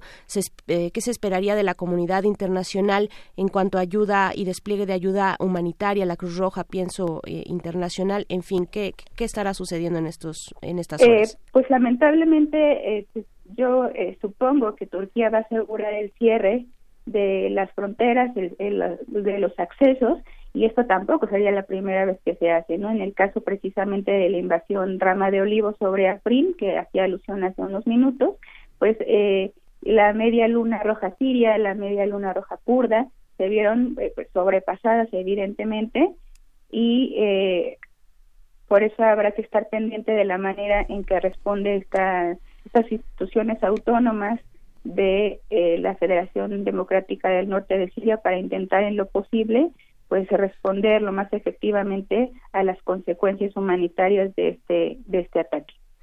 Bien, pues estaremos atentos. Eh, le agradecemos mucho, maestra Erika Aguilar, maestra en estudios de Asia y África, con especialidad en Medio Oriente por el Colegio de México. Muchas gracias, muy buenos días y seguiremos atentos. Gracias a ustedes. Hasta pronto. Hasta luego. Pues ojalá podamos darle seguimiento, por supuesto que le daremos seguimiento a lo que está ocurriendo en aquel punto del mundo. Eh, Miguel Ángel, qué, duro esta cuestión del escudo humano. Sí, el escudo humano que este, de manera este, sádica e inmoral utilizan algunos gobiernos para para, para protegerse, ¿no? Sí, es una sí, cosa, fuerzas este, políticas. Viejo, un viejo recurso. Y bueno, eh, ya estamos por concluir esta, esta segunda hora de primer movimiento. nos despedimos anticipadamente de la radio Nicolaita allá en Morelia, en la Universidad de Morelia, eh, vamos de, de Michoacán, y pues vamos a a esta segunda hora vamos a ir con música, no sin antes comenzar comentar que bueno, esta eh, una de las notas interesantes de este día fue el rechazo de la, de los, estudiantes del Tecnológico de Monterrey a la visita de Felipe Calderón, hay que señalar que los matices entre lo que pasó con el rechazo a este a Ricardo Anaya, pues tiene un matiz muy distinto. Hay un hay un rechazo que se sostiene en la carta que Rosalvia Mercado, la madre de Jorge Antonio Mercado, asesinado por militares en 2010, recordará esa madrugada del 19 de marzo, en el contexto de la guerra contra el crimen organizado que inició el gobierno de Calderón, Jorge Antonio Mercado Alonso y Javier Francisco Arredondo Verdugo fueron asesinados, salieron de la biblioteca a buscar comida y bueno, enfrentaron a militares del grupo Néctar Urbano número 4 de la cuarta región militar y bueno, Calderón le exigen un diálogo y una disculpa y de no ser así que mejor ni se presente en el Tecnológico de Monterrey y bueno, el exmandatario aceptó y no estará con los estudiantes del Tecnológico de Monterrey discutiendo temas de democracia y temas de derechos humanos. Y bueno, nos vamos a ir con música, vamos a escuchar de Altin Gon Goka.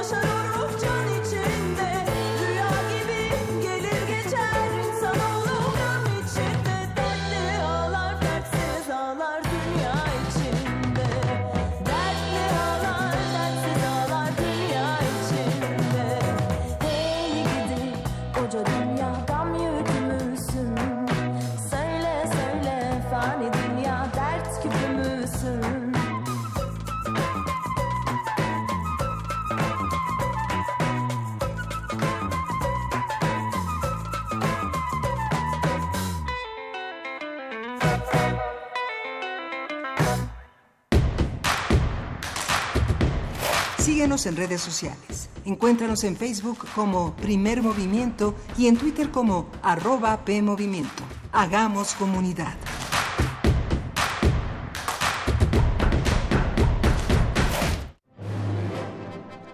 Imagina ¿Cuántos intérpretes han dejado el alma frente a estos reflectores?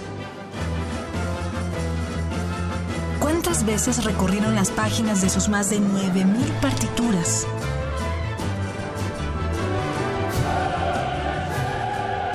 ¿O cuántos corazones han levantado en más de ocho décadas? Eso es experiencia sonora. Orquesta Filarmónica de la UNAM, domingos a las 12 del día por el 96.1 de FM. Radio UNAM, experiencia sonora. Dentro de nuestra habitación, la ciudad se disfraza de apatía, pero las apariencias engañan. Cada sonido nos grita una historia urbana. Nuestra radio es el río que las comunica. Aguas Negras. Una serie de ficciones sonadoras. Jueves, 22 horas, por resistencia modulada. 96.1 de FM. Radio UNAM. Experiencia sonora. Corregimos el camino para reconstruirnos y seguir cambiando por México. Estamos de regreso para ganar de nuevo tu confianza y enfrentar los retos de los nuevos tiempos bajo la luz de un nuevo sol. Iniciamos una campaña de afiliación para contribuir al fortalecimiento de nuestro país. Afíliate y forma parte del PRD. México requiere un partido fuerte de izquierda que vea por ti y por tu gente. Cambiando para ser mejores.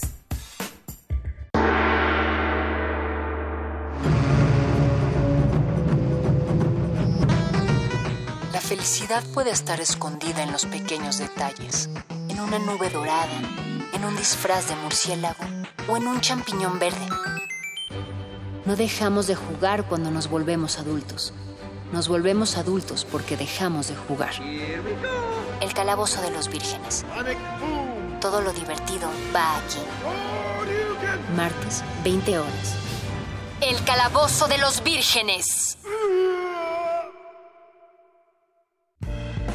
¿Eres apasionado del jazz? ¿Esperas sonidos nocivos? Entonces prepárate, porque hay un trompetista cuya música fusiona el lenguaje del jazz, la fluidez del soul y lo eléctrico del synth. Música de suave ritmo y fuerte viento. Intersecciones trae para ti a Malcolm Aiken el trompetista de los nuevos futuros. Viernes 11 de octubre a las 21 horas en la sala Julián Carrillo, donde la música converge. Entrada libre. Radio UNAM. Experiencia sonora. Encuentra la música de primer movimiento día a día en el Spotify de Radio UNAM y agréganos a tus favoritos.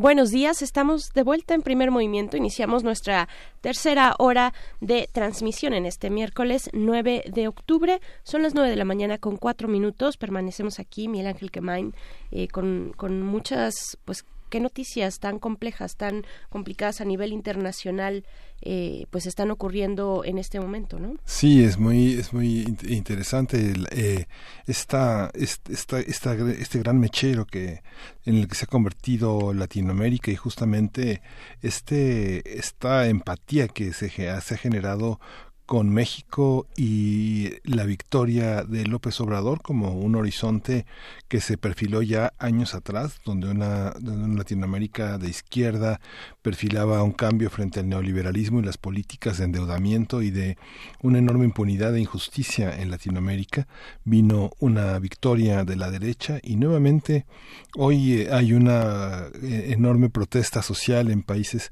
tan entrañables en su, en su forma de vivir la, la, justicia, la cultura, eh, el desarrollo social como son Perú, Bolivia, Ecuador, eh, Colombia, Venezuela. Es un panorama, Brasil es un panorama muy complejo, muy delicado y, bueno, lleno de lecciones, lleno de lecciones para todos eh, eh, en el continente, muy, muy importantes. Yo creo que llegan hasta el sur de hasta el sur de los Estados Unidos donde también el rechazo a las medidas de Donald Trump ha cobrado también manifestaciones muy importantes sobre todo por migrantes latinoamericanos asentados allá que ven que ven a sus propios países con otros ojos a partir de lo que está pasando Branis. por supuesto y dentro de los países latinoamericanos dentro de nuestra región, pues eh, también hay que fijar un poco la lupa en Colombia, siempre Colombia. Además, eh, Álvaro Uribe, eh, que es senador, es expresidente de Colombia, pues está ahora ante el escrutinio de la justicia colombiana por eh, pues se le señala o en una investigación importante de eh, pues delitos posibles delitos como manipulación de testigos o soborno corrupción y fraude electoral, hechos que vienen pues más o menos desde el 2012 y precisamente el día de ayer, el día de ayer se llevó a cabo una larga indagatoria por parte de la Corte Suprema de Justicia en Colombia, pues un cuestionario se desarrolló un cuestionario de más de 100 preguntas hacia Álvaro Uribe para indagar para que la Corte Suprema indagara pues sobre estas estas eh, imputaciones que se le hacen al senador Álvaro Uribe, eh, repito, corrupción, fraude electoral, manipulación de testigos, no es poca cosa eh, lo que de lo que se le señala. Y pues bueno veremos los resultados cómo corre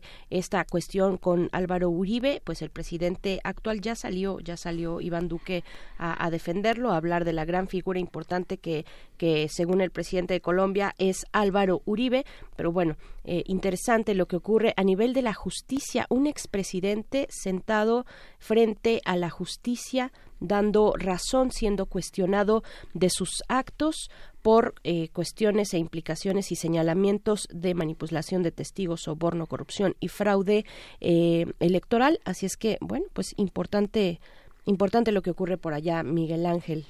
Sí, justamente. Y, hay una hay una noticia que desde anoche, bueno, se circuló y que bueno está en muchas de las primeras planas, que fue la aprobación de la ley de austeridad. Es una es una es una aprobación importante que generó una discusión muy fuerte, que es una discusión que está en el, en el ambiente sobre la previsión de que ningún funcionario, de que ningún alto funcionario pueda, como ocurrió en sexenios anteriores, sobre todo con los secretarios de Hacienda, emplearse en la iniciativa privada y al término de sus cargos eh, después de una década. Muchos, uh, muchos eh, legisladores lo consideraron excesivo, eh, un exceso, por ejemplo, de Morena, Tatiana Cloutier lo, lo dijo que era un exceso, pero finalmente se aprobó con esa prohibición. Va a ser interesante en la vida de los servidores públicos tener ese freno de no estar en, en, esas transiciones, en ese conflicto de intereses que representa el abandono del gobierno eh, por una iniciativa privada, que es lo que ha caracterizado estas, esta administración. Hubo muchos, muchas personas de muy alto nivel, de probada experiencia, de enorme calidad eh, moral y profesional que tuvieron que abandonar sus puestos, sus niveles de vida, por estos cambios a los que estamos tan acostumbrados, pero justamente fuera de todos los sistemas de, de, profesionales de carrera, de protección del empleo, fueron arrojados fuera del sistema público y muchos están ahora en la iniciativa privada y pues muchos ya se salvaron, lograron pasar este escollo de esta ley que prohibirá ah, en eh, prohibirá ya trabajar en la iniciativa privada una vez abandonado el cargo público que se tenga. ¿no? Así es, así es. Solo una precisión, sobre una, una precisión muy importante además, sobre el, el, caso de Álvaro Uribe, que podría además mm, llevarlo a ser, a ser juzgado. Esto, esto es importante. Eh, no es fraude electoral, creo que lo repetí de, de, esta manera, no, no es fraude electoral, es fraude procesal y manipulación de testigos en, en, en, en, momentos eh, procesales. Entonces, bueno, ahí este corrupción soborno, manipulación de testigos, eh, fraude procesal, es eh, pues de los cargos que se le cuestiona ahorita, ahorita en este momento, la Corte Suprema en Colombia a Álvaro Uribe, fraude procesal. Así es que, pues bueno, eh, de, de esta manera, pues abrimos también en esta tercera hora la conversación con ustedes. Fíjate que Andrea González dice cierto, dice en Twitter, cierto, Wikipedia dice que Lenin Moreno ocupó la presidencia hasta el día de hoy. Pues sí, estas curiosidades también le pasó a, Enrique Peña Nieto en algún momento después de la desaparición de los 43 estudiantes de Ayotzinapa. También es una forma, digamos, de boicotear que permanece unos minutos y después pues ya, ya se, se borra y se pone pues ahí la información que es que es verídica o verificada. Eh, en fin, también eh, R. Guillermo, saludos, dice, Lenin Moreno está atrapado por los préstamos del Fondo Monetario Internacional y el retiro del asilo a Assange. También un tema interesante el de Assange, que no hemos regresado a él, pero sería interesante ver qué es lo que está ocurriendo en esa cuestión. Eh, la Rodríguez dice, excelentes aportaciones del especialista para comprender y dimensionar el movimiento social del Ecuador. Sí tuvimos una mm, hora anterior muy interesante, de verdad, pues con todo lo que se está moviendo en la región y en el mundo, eh, los, los dos temas importantes, el de Turquía y Siria y también el de el Ecuador. Y pues bueno, tenemos más eh, comentarios por acá. Eh, sobre también nuestra charla inicial en esta mañana sobre el etiquetado, el etiquetado con la doctora Diana Castañares. Estuvimos conversando estas cuestiones y tenemos varios comentarios. Ella se hizo presente también aquí en nuestras redes sociales para, bueno, si ustedes la quieren seguir, es arroba doctora comida, así está Diana Castañares, eh, arroba doctora comida, la pueden seguir de esa manera y supongo si ella tiene el tiempo y la gentileza también, la gentileza seguro, el tiempo es lo que a veces falla, de poder atender algunas de sus consultas o preguntas muy puntuales, muy concretas, probablemente lo pueda hacer, pero por lo menos ahí la pueden seguir eh, y dar y ver la información que vaya compartiendo a través de su cuenta de Twitter y vamos ahora sí, vamos a, ahora sí al Cervantino que ya inició el día de hoy. Primer movimiento. Hacemos comunidad.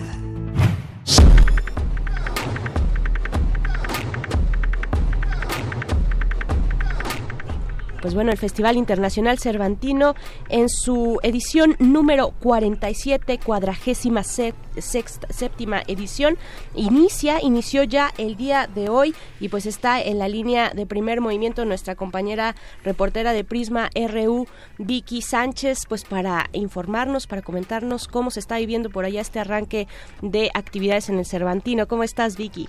Hola, ¿qué tal? Muy buenos días, Bere, Miguel Ángel y a quienes escuchan aquí en primer movimiento. Así es, pues ya me encuentro aquí en Guanajuato, donde el día de hoy se inaugura a las 8 de la noche este Festival Internacional Cervantino que como tú bien comentabas en su edición 47 y que como cada año pues nos va a presentar toda una gama de diversidad de disciplinas artísticas como es música, teatro, artes visuales, danza y bueno, toda esta riqueza cultural que además nos permite conocer otras culturas. Esta vez el país invitado es Canadá y el estado invitado es Guerrero, así que bueno, pues espera toda una diversidad que nos presente y nos acerque a estas culturas.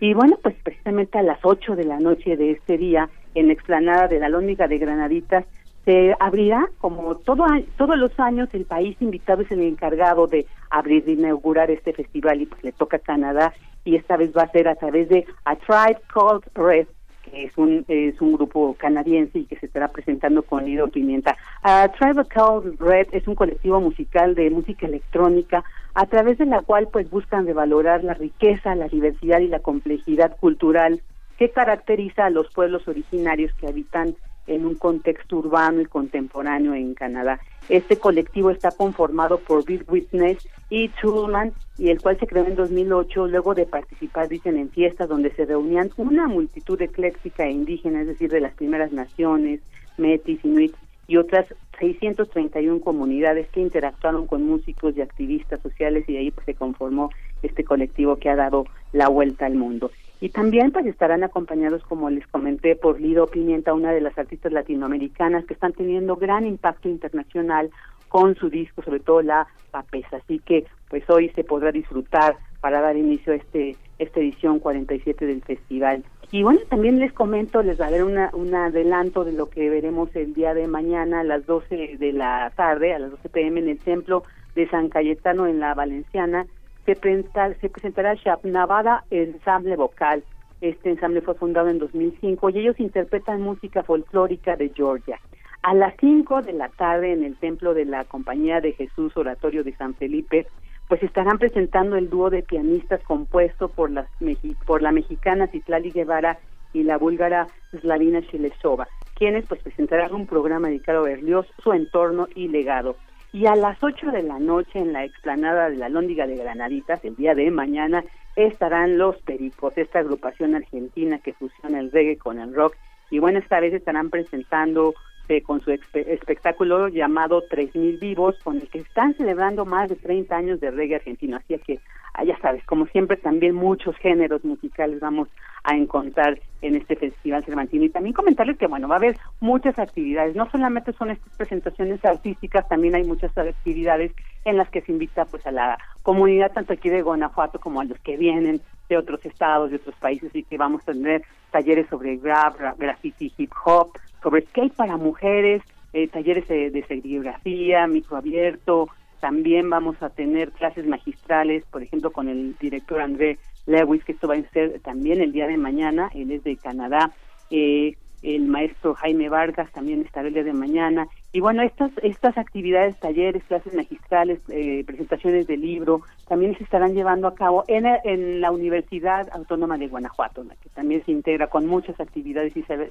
será pues muy interesante ir. También tendremos muchas eh, eh, presentaciones de artes visuales, ¿no? intervención de espacios públicos y bueno, al ratito ya también nos darán en una conferencia de prensa algún adelanto de todos estos artistas que estarán participando en esta edición 47 del Festival Internacional Cervantino. Así que bueno, hoy inicia a las 8 de la noche en la explanada de la Lóndiga de Granaditas, pues con este estos grupos, A Cold Red y con Lido Pimienta. Así que ya el día de mañana les estaré contando un poco más, de Miguel Ángel, de lo que está pasando. Yo les estaré reportando pues hasta el día martes sobre esto que se acontece aquí en Guanajuato. Apenas empiezan pues a llegar, ¿no? las personas, pero no podemos hablar de que están las multitudes porque pues como siempre hay mucha variedad, ¿no? Mucha gama, entonces pues mucha gente a veces elige eh, llegar el día justo un día antes de que se presentan sus artistas favoritos, pero también es una oportunidad de conocer música nueva, ¿no? Son son artistas reconocidos esta vez pues muchos de Canadá entonces, pues es una gran oportunidad de acercarnos a estas culturas. Y es que es la mitad de la semana y muchos, uno, de los grandes públicos de los últimos 10 años han sido los jóvenes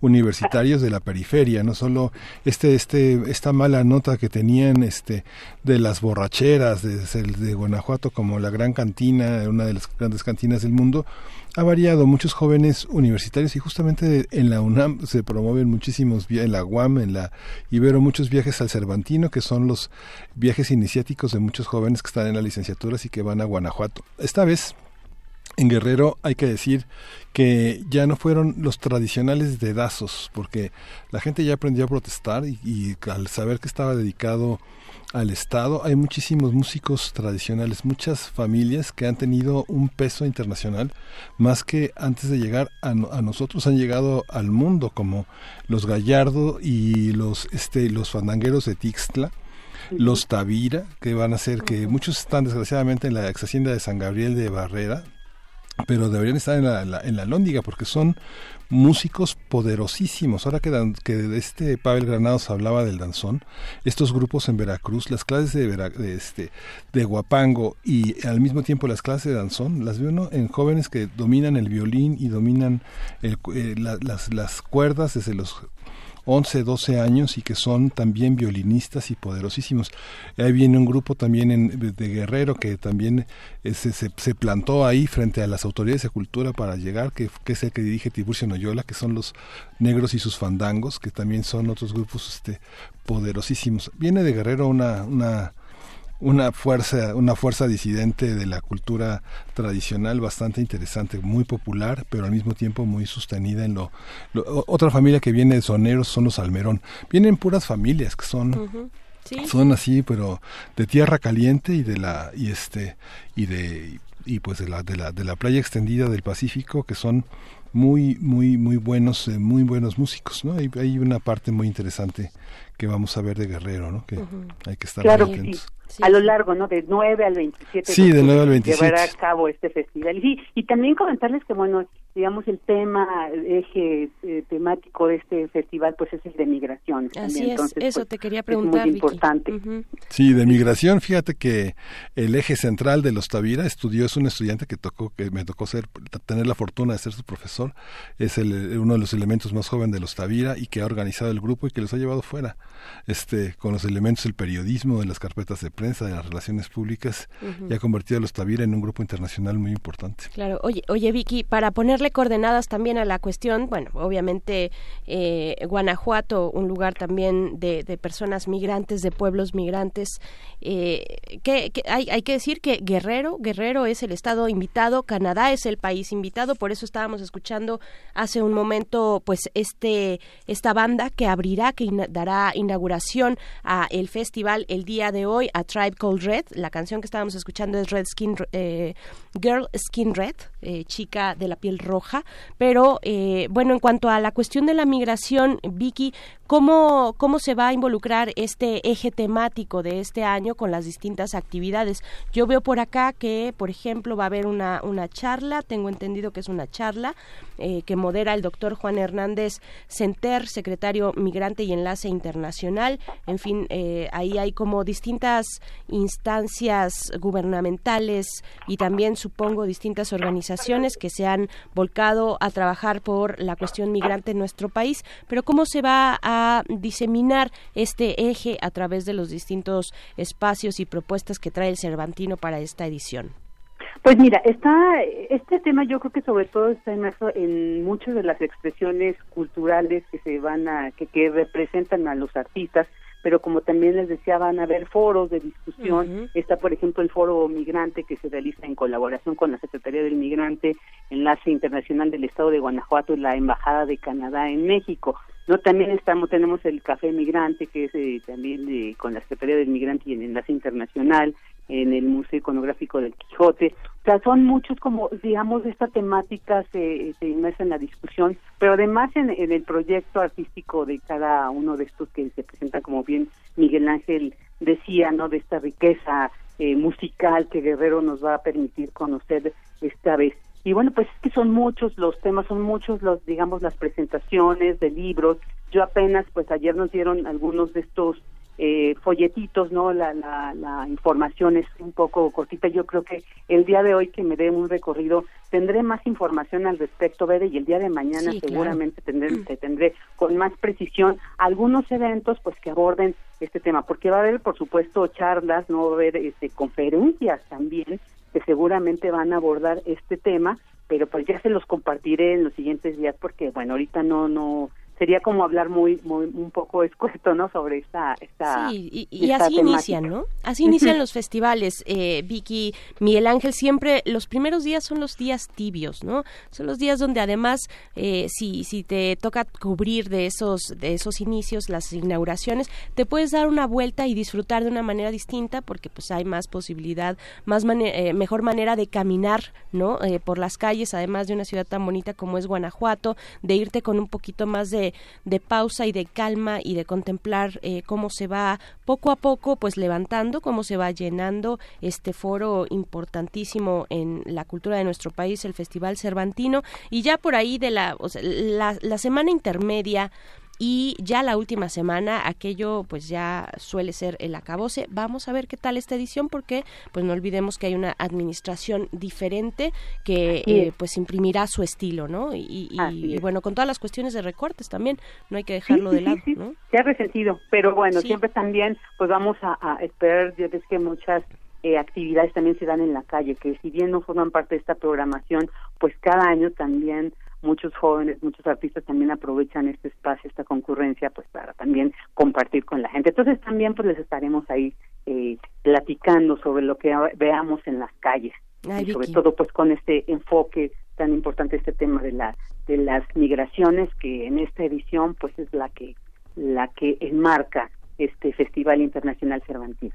Así es. Pues querida Vicky Sánchez, te mandamos un abrazo, que envidia, disfruta mucho, come rico, come mejor y pues pásatela muy bien. Nos encontramos el día de mañana y pues a ver a ver qué hay de nuevo por allá eh, desde el Festival Cervantino. Gracias. Claro que sí. Les mando un abrazo también desde aquí para allá, para todos ustedes. Gracias, Mm, Gracias, Vicky. Pues vamos con algo de música y después viene ya la poesía necesaria. Esto es música pues que se estará que estará sonando en esta eh, edición del Festival Internacional Cervantino, Canadá como país invitado, Guerrero estado invitado. Vamos a escuchar y volvemos.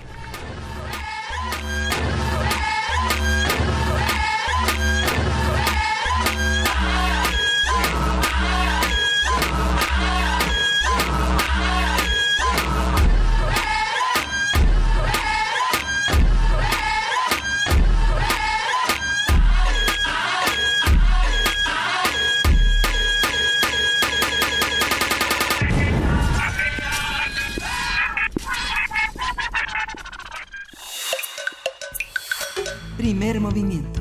Hacemos comunidad. Es hora de Poesía Necesaria.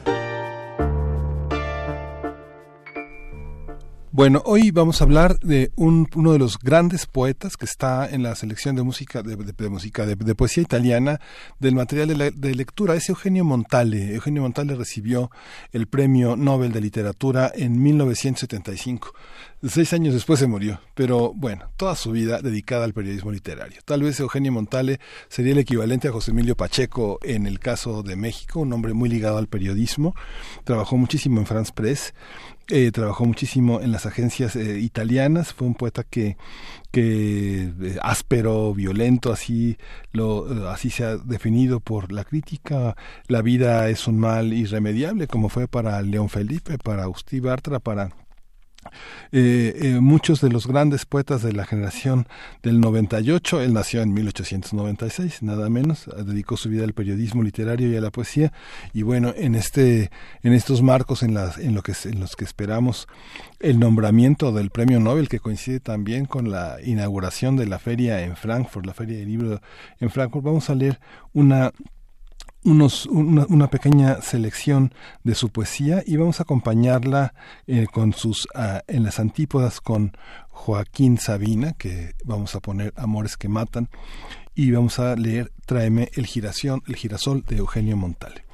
Dice Tráeme el girasol para que lo trasplante en mi árido terreno y muestre todo el día al azul espejeante del cielo la ansiedad de tu rostro amarillento. Tienden a la claridad las cosas oscuras, se agotan los cuerpos en un fluir de tintas o de músicas. Desaparecer es, entonces, la dicha de las dichas.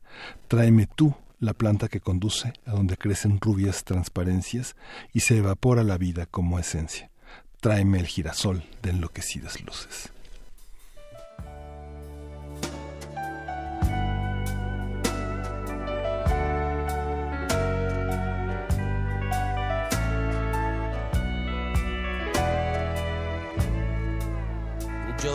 Quiero un amor civilizado con recibos y escena del sofá. Yo no quiero que viajes al pasado y vuelvas del mercado con ganas de llorar. Yo no quiero vecinas con pucheros. Yo no quiero sembrar ni compartir. Yo no quiero 14 de febrero ni cumpleaños feliz. Yo no quiero cargar con tus maletas. Yo no quiero que elijas mi champú. Yo no quiero mudarme de planeta, cortarme la coleta, brinda a tu salud. Yo no quiero domingos por la tarde. Yo no quiero columpio en el jardín. Lo que yo quiero, corazón cobarde, es que mueras por mí. Y morirme contigo si te matas. Y matarme contigo si te mueres. Porque el amor cuando no muere mata. Porque amores que matan nunca mueren. Yo no quiero juntar para mañana. No me pidas llegar a fin de mes. Yo no quiero comerme una manzana dos veces por semana sin ganas de comer. Yo no quiero calor de invernadero. Yo no quiero besar tu cicatriz. Yo no quiero París con aguacero, ni Venecia sin ti. No me esperes a las doce en el juzgado, no me digas, volvamos a empezar. Yo no quiero ni libre ni ocupado, ni carne ni pecado, ni orgullo ni piedad. Yo no quiero saber por qué lo hiciste. Yo no quiero contigo ni sin ti. Lo que yo quiero, muchacha de ojos tristes, es que mueras por mí. Y morirme contigo si te matas. Y matarme contigo si te mueres. Porque el amor cuando no muere mata, porque amores que matan nunca mueren. Y morirme contigo si te matas, y matarme contigo si te mueres, porque el amor cuando no muere mata, porque amores que matan nunca mueren.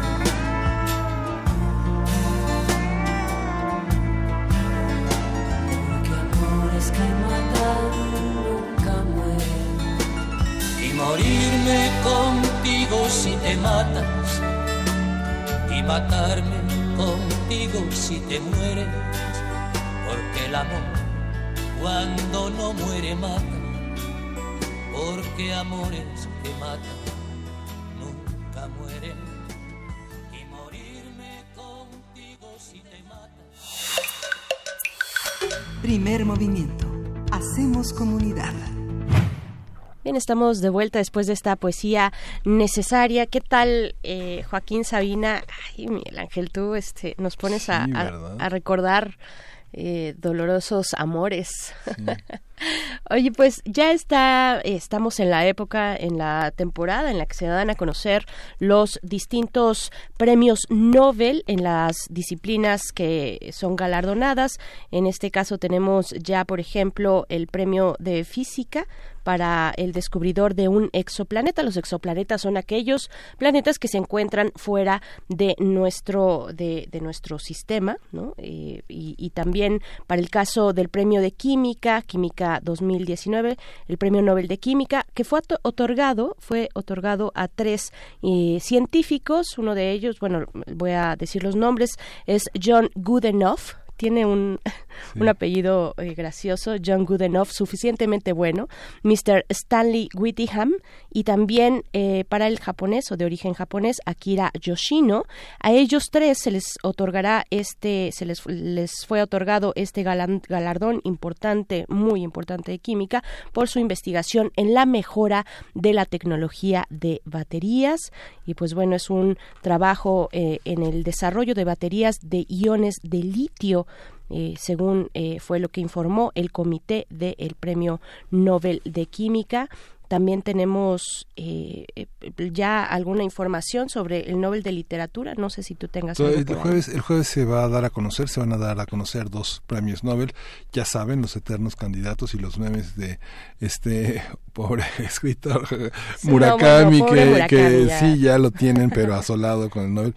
Es el, es el chivo expiatorio de esto. Bueno, el Nobel de Literatura es muy interesante, sobre todo para la industria editorial que pues logra reponerse con esas ventas eh, de ediciones muy rápidas eh, del, premio Nobel ganador de, de, las adversidades que padecen con el mercado con el mercado de lectores, pero pero más allá de eso, pues siempre es un cuestionamiento interesante sobre quienes no lo han tenido, quienes eh, no lo merecen y quienes sorprenden con esas decisiones. Es una forma parte más, una parte más de los conciertos de premios internacionales no marcan ni el rumbo de la literatura ni este lo que hacen es mostrar cómo hay periferias y, centros en la industria editorial en el mundo de los editores y de quienes confían en la literatura como las antenas de la tribu como decía el gran poeta Ezra Pound que el, poeta, el escritor, representa las antenas de la tribu, la anticipación que muchos escritores ofrecen del mundo en el que vivimos, pues es el marco más interesante de algunos premios que en algunas, eh, en algunas latitudes marcan la participación política del escritor, en otros su falta de participación política y en otros casos esa, esa enorme visión eh, con el que logran eh, anticiparse, ¿no? Hoy en Radio UNAM tenemos varias cápsulas sobre los 100 años de Doris Lessing y es muy interesante ver cómo una gran escritora como ella anticipó la manera de ver cómo una mujer envejece en un contexto de voracidad y de enorme indiferencia, de enorme dolor y de, y de, y de, mucha desigualdad. Eh, las mujeres ancianas de, en la literatura de Doris Lessing, que recibió el premio Nobel en la década de los 90, pues forma parte también de este, de este horizonte tan importante que tiene la literatura como anticipación, la violencia en Europa, las violencias múltiples, cuando le fue otorgado el premio a esta mujer a, austriaca que ha decidido permanecer en Austria, en Viena, el Friede Jelinek, recordando cómo se cómo prolifera el espíritu nazista y neonazista en la Europa de hoy. Así hay muchos premios que son muy importantes. Eh, José Saramago, ese hombre que se alejó de su natal Lisboa, eh, enojado, eh, vulnerado porque pertenecía a un partido comunista que no prosperó, que se, que, que se en Portugal, como también anticipa con muchísimas de sus literaturas mucho de lo que vive la Europa peninsular, eh, España, Francia, Portugal en estos años. Finalmente la literatura es lo único que tenemos, lo único que dura, ¿no? Es algo es algo de lo que maravilla, ¿no? Así es, así es, por supuesto. Pues bueno, ahí, ahí tenemos, lo decías un poco en broma, como todo el mundo lo hace eh, eh, sobre la cuestión de Murakami. Casi ya podría ser un signo, un signo de, de Murakami cuando se acerca, eh, pues esta selección de los nominados al premio de literatura, al premio Nobel de literatura. Pero bueno, pues está interesante ver verlo como fenómeno también de las disputas, de lo que hay atrás, de lo que implica premio tan importantes como este. Y pues bueno, para el caso del el Nobel de Física, fíjense que hay una entrevista interesante que el país le hace a uno de ellos, que es Michael Major, que este fue es un científico que astrofísico que descubrió junto con su ayudante, su estudiante Didier Queloz, ellos en Francia, eh, descubrieron este exoplaneta en 1994.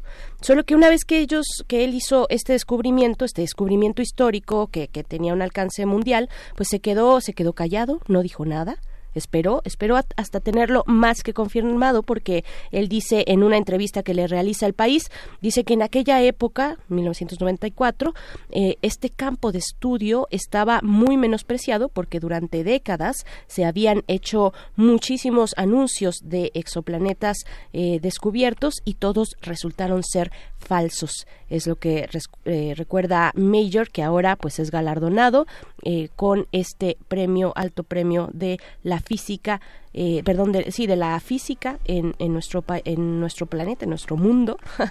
y pues bueno, ahí está este 51 Pegasi se llama. Estaba buscando yo el, el nombre de este exoplaneta, 51 Pegasi, que se encuentra a una, es una estrella que se encuentra a 50 años luz de la Tierra y pues bueno, ahí, eh, eh, ahí está un poco de la información de lo que está ocurriendo en torno al Nobel. Sí, y justamente estamos estudiando, claro, claro que estamos estudiando, siempre estamos siempre estudiando estamos aquí, pero estamos escuchando a Gustav Holst, eh, el Júpiter, que forma parte de su enorme sinfonía de los planetas. Pues vamos a seguir escuchando y, y volvemos. Sí, vamos a escuchar un poquito, ¿no?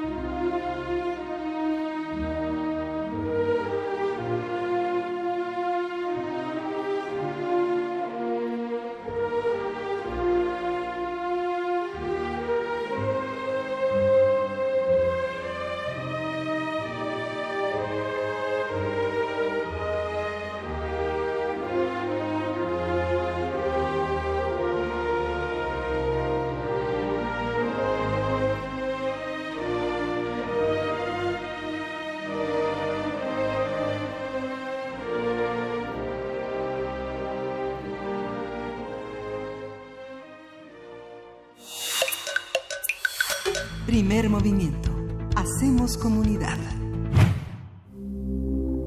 Química entre nosotros. Química para todos. Y pues como todos los miércoles, eh, un poquito antes de despedirnos de esta emisión del día de hoy en primer movimiento, se encuentra en la línea el doctor Plinio Sosa, académico de tiempo completo de la Facultad de Química. Mm, bienvenido, doctor Sosa, ¿cómo está? Eh, pues para hablar de a 150 años de la tabla periódica, este, esta sección que eh, pues es, ha tenido muchísimo éxito y que nos gusta porque nos acerca a la química desde una, de una forma muy poética, como, como solo lo puede hacer usted doctor Plinio Sosa. Bienvenido. Gracias, Bere. ¿Qué tal? Buen día, Miguel Ángel. Buen día también. Gracias, buen día. Pues cuéntenos, por favor, ¿de qué vamos a hablar hoy? Hoy vamos a hablar del praseodimio y del neodimio. Ok. Este, son los gemelos de la tabla periódica. Este, el praseodimio y el neodimio eh, se encuentran en el bloque F. La tabla periódica tiene cuatro bloques, el S, el P, el D y el F. Y más o menos se distinguen por la altura. ¿no? O sea, los dos más altos son eh, a la izquierda el S y a la derecha el P. Y luego hay uno chaparrito, que es el D. Pero luego hay otro que está fuera de la tabla, flotando, ¿no? Ahí como si nada. Ese es el bloque F. La realidad es que sí debería de estar eh, arriba, entre, ¿no? Junto con el resto de la tabla, pero por comodidad, ¿no? Para poder hacer tablas de tamaño eh, carta, ¿no? Con, en hojas tamaño carta, se, se puso abajo, ¿sí? Pero ahí hay este, elementos muy, muy, muy interesantes, ¿no? Este, eh, son 20 grupos en la tabla periódica. 18 están en columnas, o sea, son verticales. Y hay dos grupos que son horizontales, que están en los renglones, que serían el de los del bloque F, los lantanoides y los actinoides. Entonces, praseodimio y neodimio pertenecen precisamente al grupo de los lantanoides, que muchos de ellos son muy interesantes y tienen muchas aplicaciones. Eh, estos dos, el praseodimio y neodimio, son, son, el resultado de una cadena ¿no? de, de, análisis químico. O sea, ellos empezaron con un mineral eh, de serio, el serio es otro lantanoide, este, hay compuestos de todo tipo, de lantano, de serio, de otras cosas, y entonces este se fueron fijando en las trazas, ¿no? En las impurezas que quedaban, los residuos, y ahí encontraron uno que ellos creyeron que era un, nuevo elemento.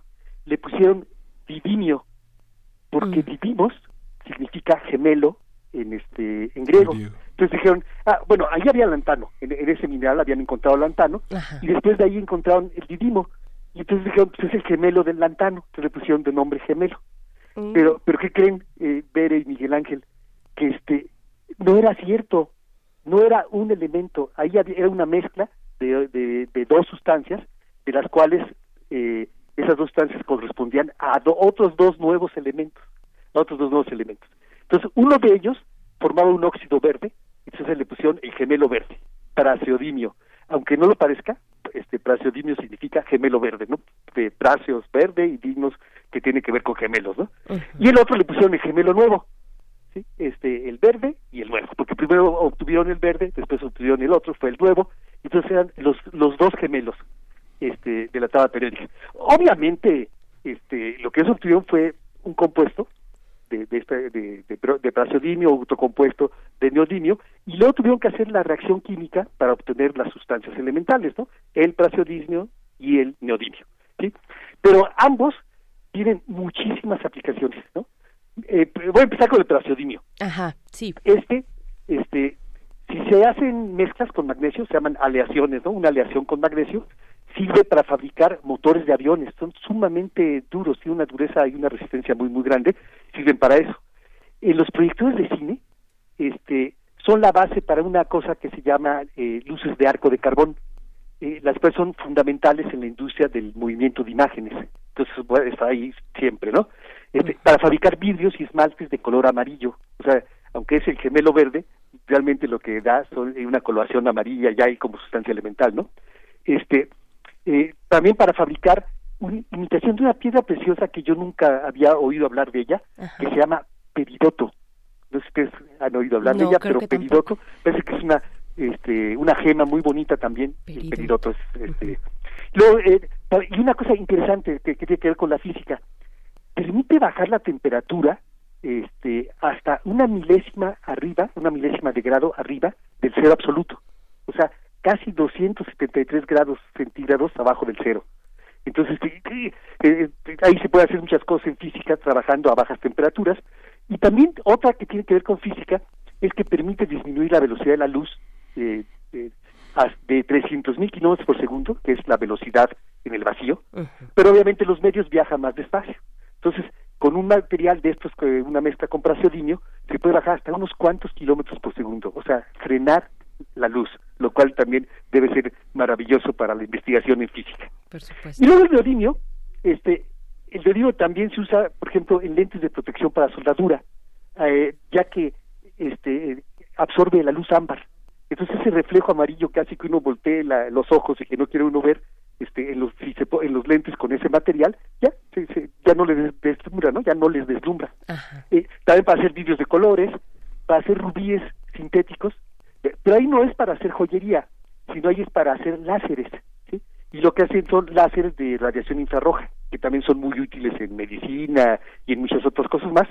Pero lo más más importante del neodimio es que eh, le permite hacer imanes súper poderosos. O sea, los imanes más poderosos que, hemos podido fabricar son con neodimio.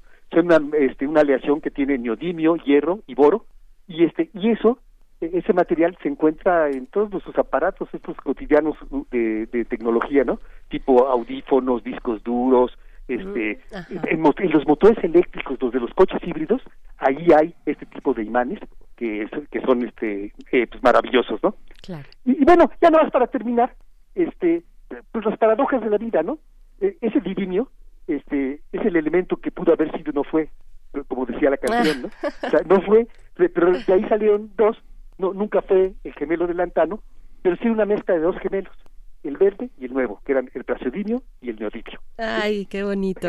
qué bonito, doctor Plinio Sosa. Pues muchas gracias. Eh, yo, yo pensé que en algún momento, no estoy segura si ya nos comentó acerca del litio porque pues ya que se dio a conocer que precisamente los ganadores del, premio Nobel de Química de este año pues tienen que ver con una, una eh, investigación sobre el desarrollo de baterías de iones de litio. Entonces está, está también interesante. estaba justamente escuchando primer movimiento ah, y ahí escuché la, la, nota no sobre este asunto de del Premio Nobel de Química. Y en efecto lo primero que pensé dije ya sé de qué voy a hablar el próximo miércoles. Ah pues ahí está. Porque este, bueno, voy a hablar de, del litio. Ya lo tenía yo pensado pero no no no para el siguiente miércoles.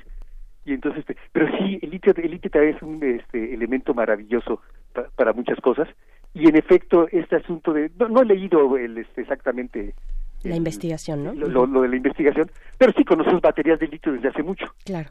Y este y debe ser por ese trabajo inicial por el que le están dando el premio Nobel, ¿no? No no se le da por lo que se hizo ayer, sino por lo que hizo hace 20 años o 15 años. Este, pero es, es fundamental para las este pues para poder tener estos eh, aparatos, ¿no? portátiles con unas este, pilas pequeñísimas y que te pueden dar energía, ¿no? Te pueden dar electricidad. Así Entonces, pero eso ya lo platicamos con, con calma después. Por supuesto que ¿Usted, sí. ¿Usted ya vio la, la, exposición que está en Universum de los de, la tabla periódica con los pintores? Sí, claro que sí. O sea, es, invitaron a, este, de, Universum para inaugurar. es extraordinaria, ¿no? Es extraordinaria. extraordinaria, extraordinaria. Es que ahí lo que hay es este una una fusión, ¿no? O, más bien una convivencia entre el arte y la ciencia. Y entonces lo que se hizo fue que a los pintores les dieron el nombre, les dijeron, a ver, escojan un elemento y ellos escogieron el que les gustó, y a los escritores, a los este eh, los que hicieron los textos, que unos son científicos y otros no, este, también les dijeron, a ver, ¿cuál quieres escoger? Sí. Y entonces, este, eh, pues están las dos cosas, está la descripción, digamos, química, científica del asunto, y también está la, la imagen que es una pintura, una nueva pintura hecha por, por estos artistas, ¿no? Sí. Este, y, la, y los textos son muy buenos. Son de Chimal, de Alberto Chimal. Los amigos van a quitar el, la chamba ahí en este sí. porque lo hacen muy bien. Sí, Alberto Chimal eh, hizo los textos y, la, y este la curaduría es de Rogelio Cuellar y María Luisa Pasarge. Y ahí, bueno, son ciento... Son, ciento que, no es Alberto, sino Carlos. Carlos Chimal. Ah, sí, perdón, es cierto, Carlos, Carlos, Carlos Chimal, que está, ha estado dedicado al periodismo científico durante años. sí, y justo esta, esta visión, por ejemplo, eh, el, el, blanco de plomo eh, no está en la tabla periódica, está el plomo, pero muchos de los elementos que, que era el que usaba para ese blanco blanquísimo este el más blanco del planeta Rembrandt, ¿no? Que, que, era que es, un, que es un material muy tóxico esta, esta historia de los elementos de la tabla periódica en la pintura, ¿cómo fueron? ¿Cómo fueron? Ya, ya será para otra vez, pero, pero, me, pero, me da mucha tentación ver esos cuadros con esos blancos, con esos ocres, con esos verdes que ahora describe este en estos elementos, eh, cómo se han dado en la pintura, ¿no? ¿Cómo, que ya nos habló del cromo, eh, el doctor Plinio Sosa, ¿no? Para el amarillo y los distintos, sí. Y, va a haber que hablar del plomo, el plomo también es importantísimo. Mm, Entonces, este, que también anda ahí eh, considerado el plomo, ¿no? Para, para pronto este pero pero sí en efecto la humanidad desde siempre nos, nos han gustado los colores. Y desde siempre hemos ido buscando este materiales que se puedan usar para colorear no y entonces y ha habido de todo. Eh, en particular hablando de la tabla periódica este las del bloque D ahí están unos metales que se llaman metales de transición y ahí los brincos electrónicos corresponden con la luz visible. Ah. siempre se fueron este, coloridos no ya, aquí ya hablamos del vanadio, hablamos del cromo, son este, sustancias muy coloridas que nos permiten hacer pigmentos. Pero no nada más hay pigmentos ahí, también en la química orgánica, ahí también se pueden generar mm. muchos pigmentos de todos los colores, ¿no? Yo que los seres humanos hemos generado más colores que los que había en la naturaleza. Porque gracias justamente a los compuestos químicos, ¿no? Sí, qué impresión, ¿no? Claro. Pues doctor Plinio Sosa, qué, qué bonita charla, qué, qué padre. También está la invitación, bueno, acercarse ahí a Universum, a ver esta tabla periódica de los elementos desde una perspectiva también artística. Y pues le mandamos un abrazo, nos encontramos la próxima semana, eh, pues ya queda por ahí anotado el eh, elemento de litio, y pues, eh, ¿no? A, propósito del Premio Nobel de Química que ya para que se anunció. Muy, este, oportuno. Perfecto. gracias. doctor Plinio Sosa, un abrazo. Sí. Hasta luego, gracias a ustedes. Y, justo esta exposición, eh, como fueron encargadas las pinturas a, los pintores, no forma parte como de su universo estético estrictamente hablando, van a ser subastadas eh, al, el 21 de noviembre en Universum. Así que si tienen unos ahorritos por ah, ahí. Este, eso, eso está interesante. Puede ir por algunos de noviembre. 21 de noviembre hay una subasta en Universum. Y, y, nos vamos a una cápsula. Vamos a escuchar esto. ¿Qué es? Es de la revista Como ves, Stinchu y la reunión, la reunión de Nobel. Revista Cómo ves.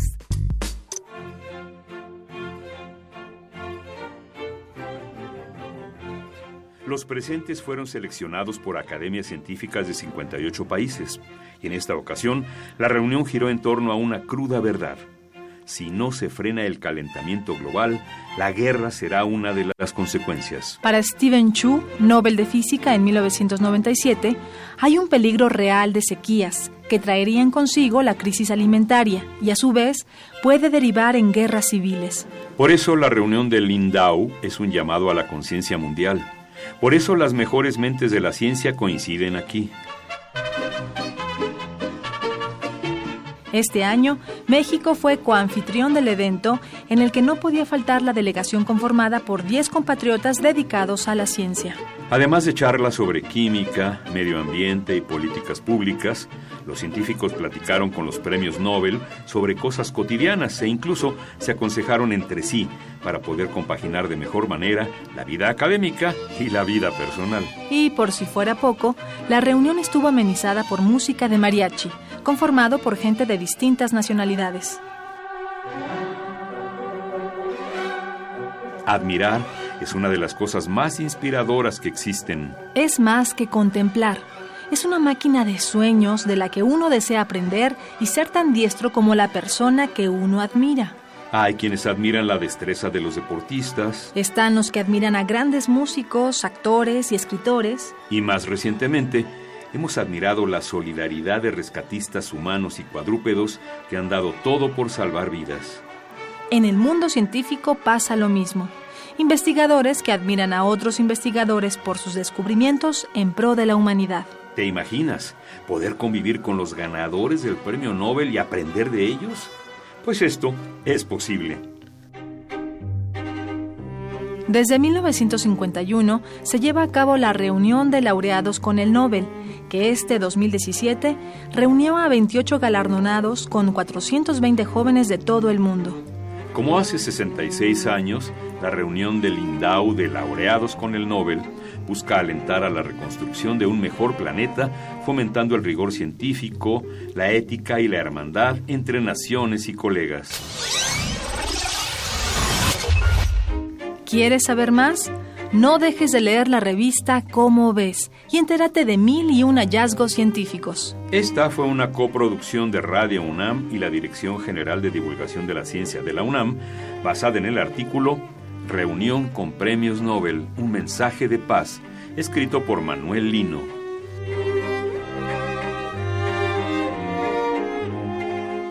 Revista Cómo ves. Primer movimiento. Hacemos comunidad.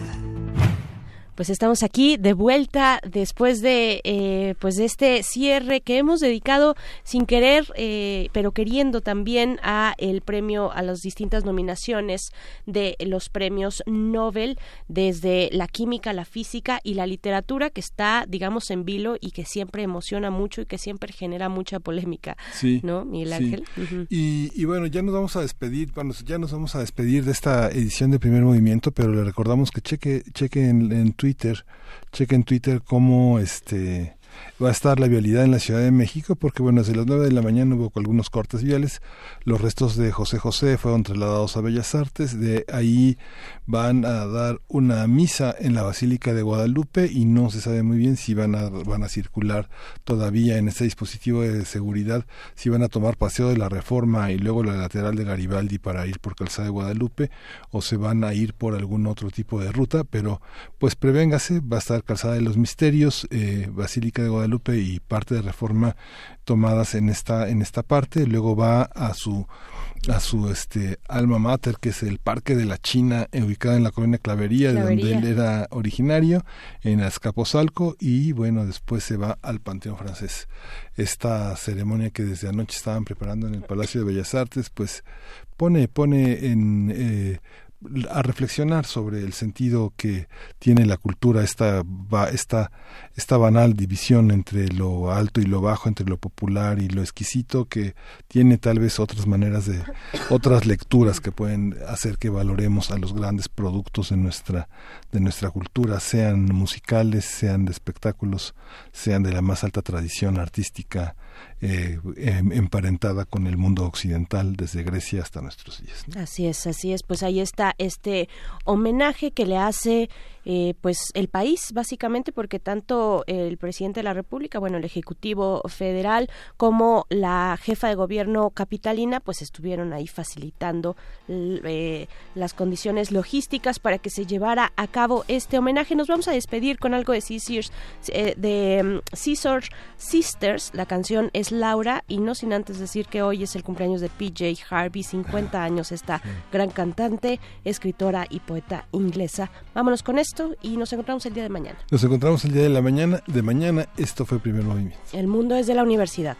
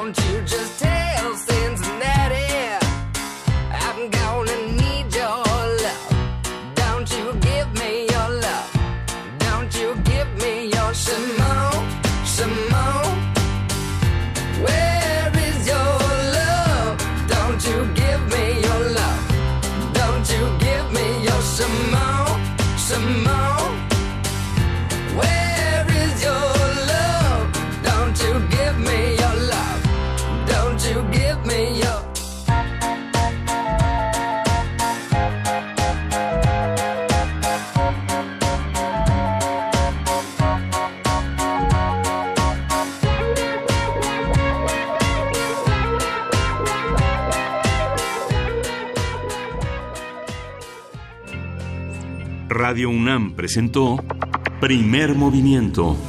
El mundo desde la universidad.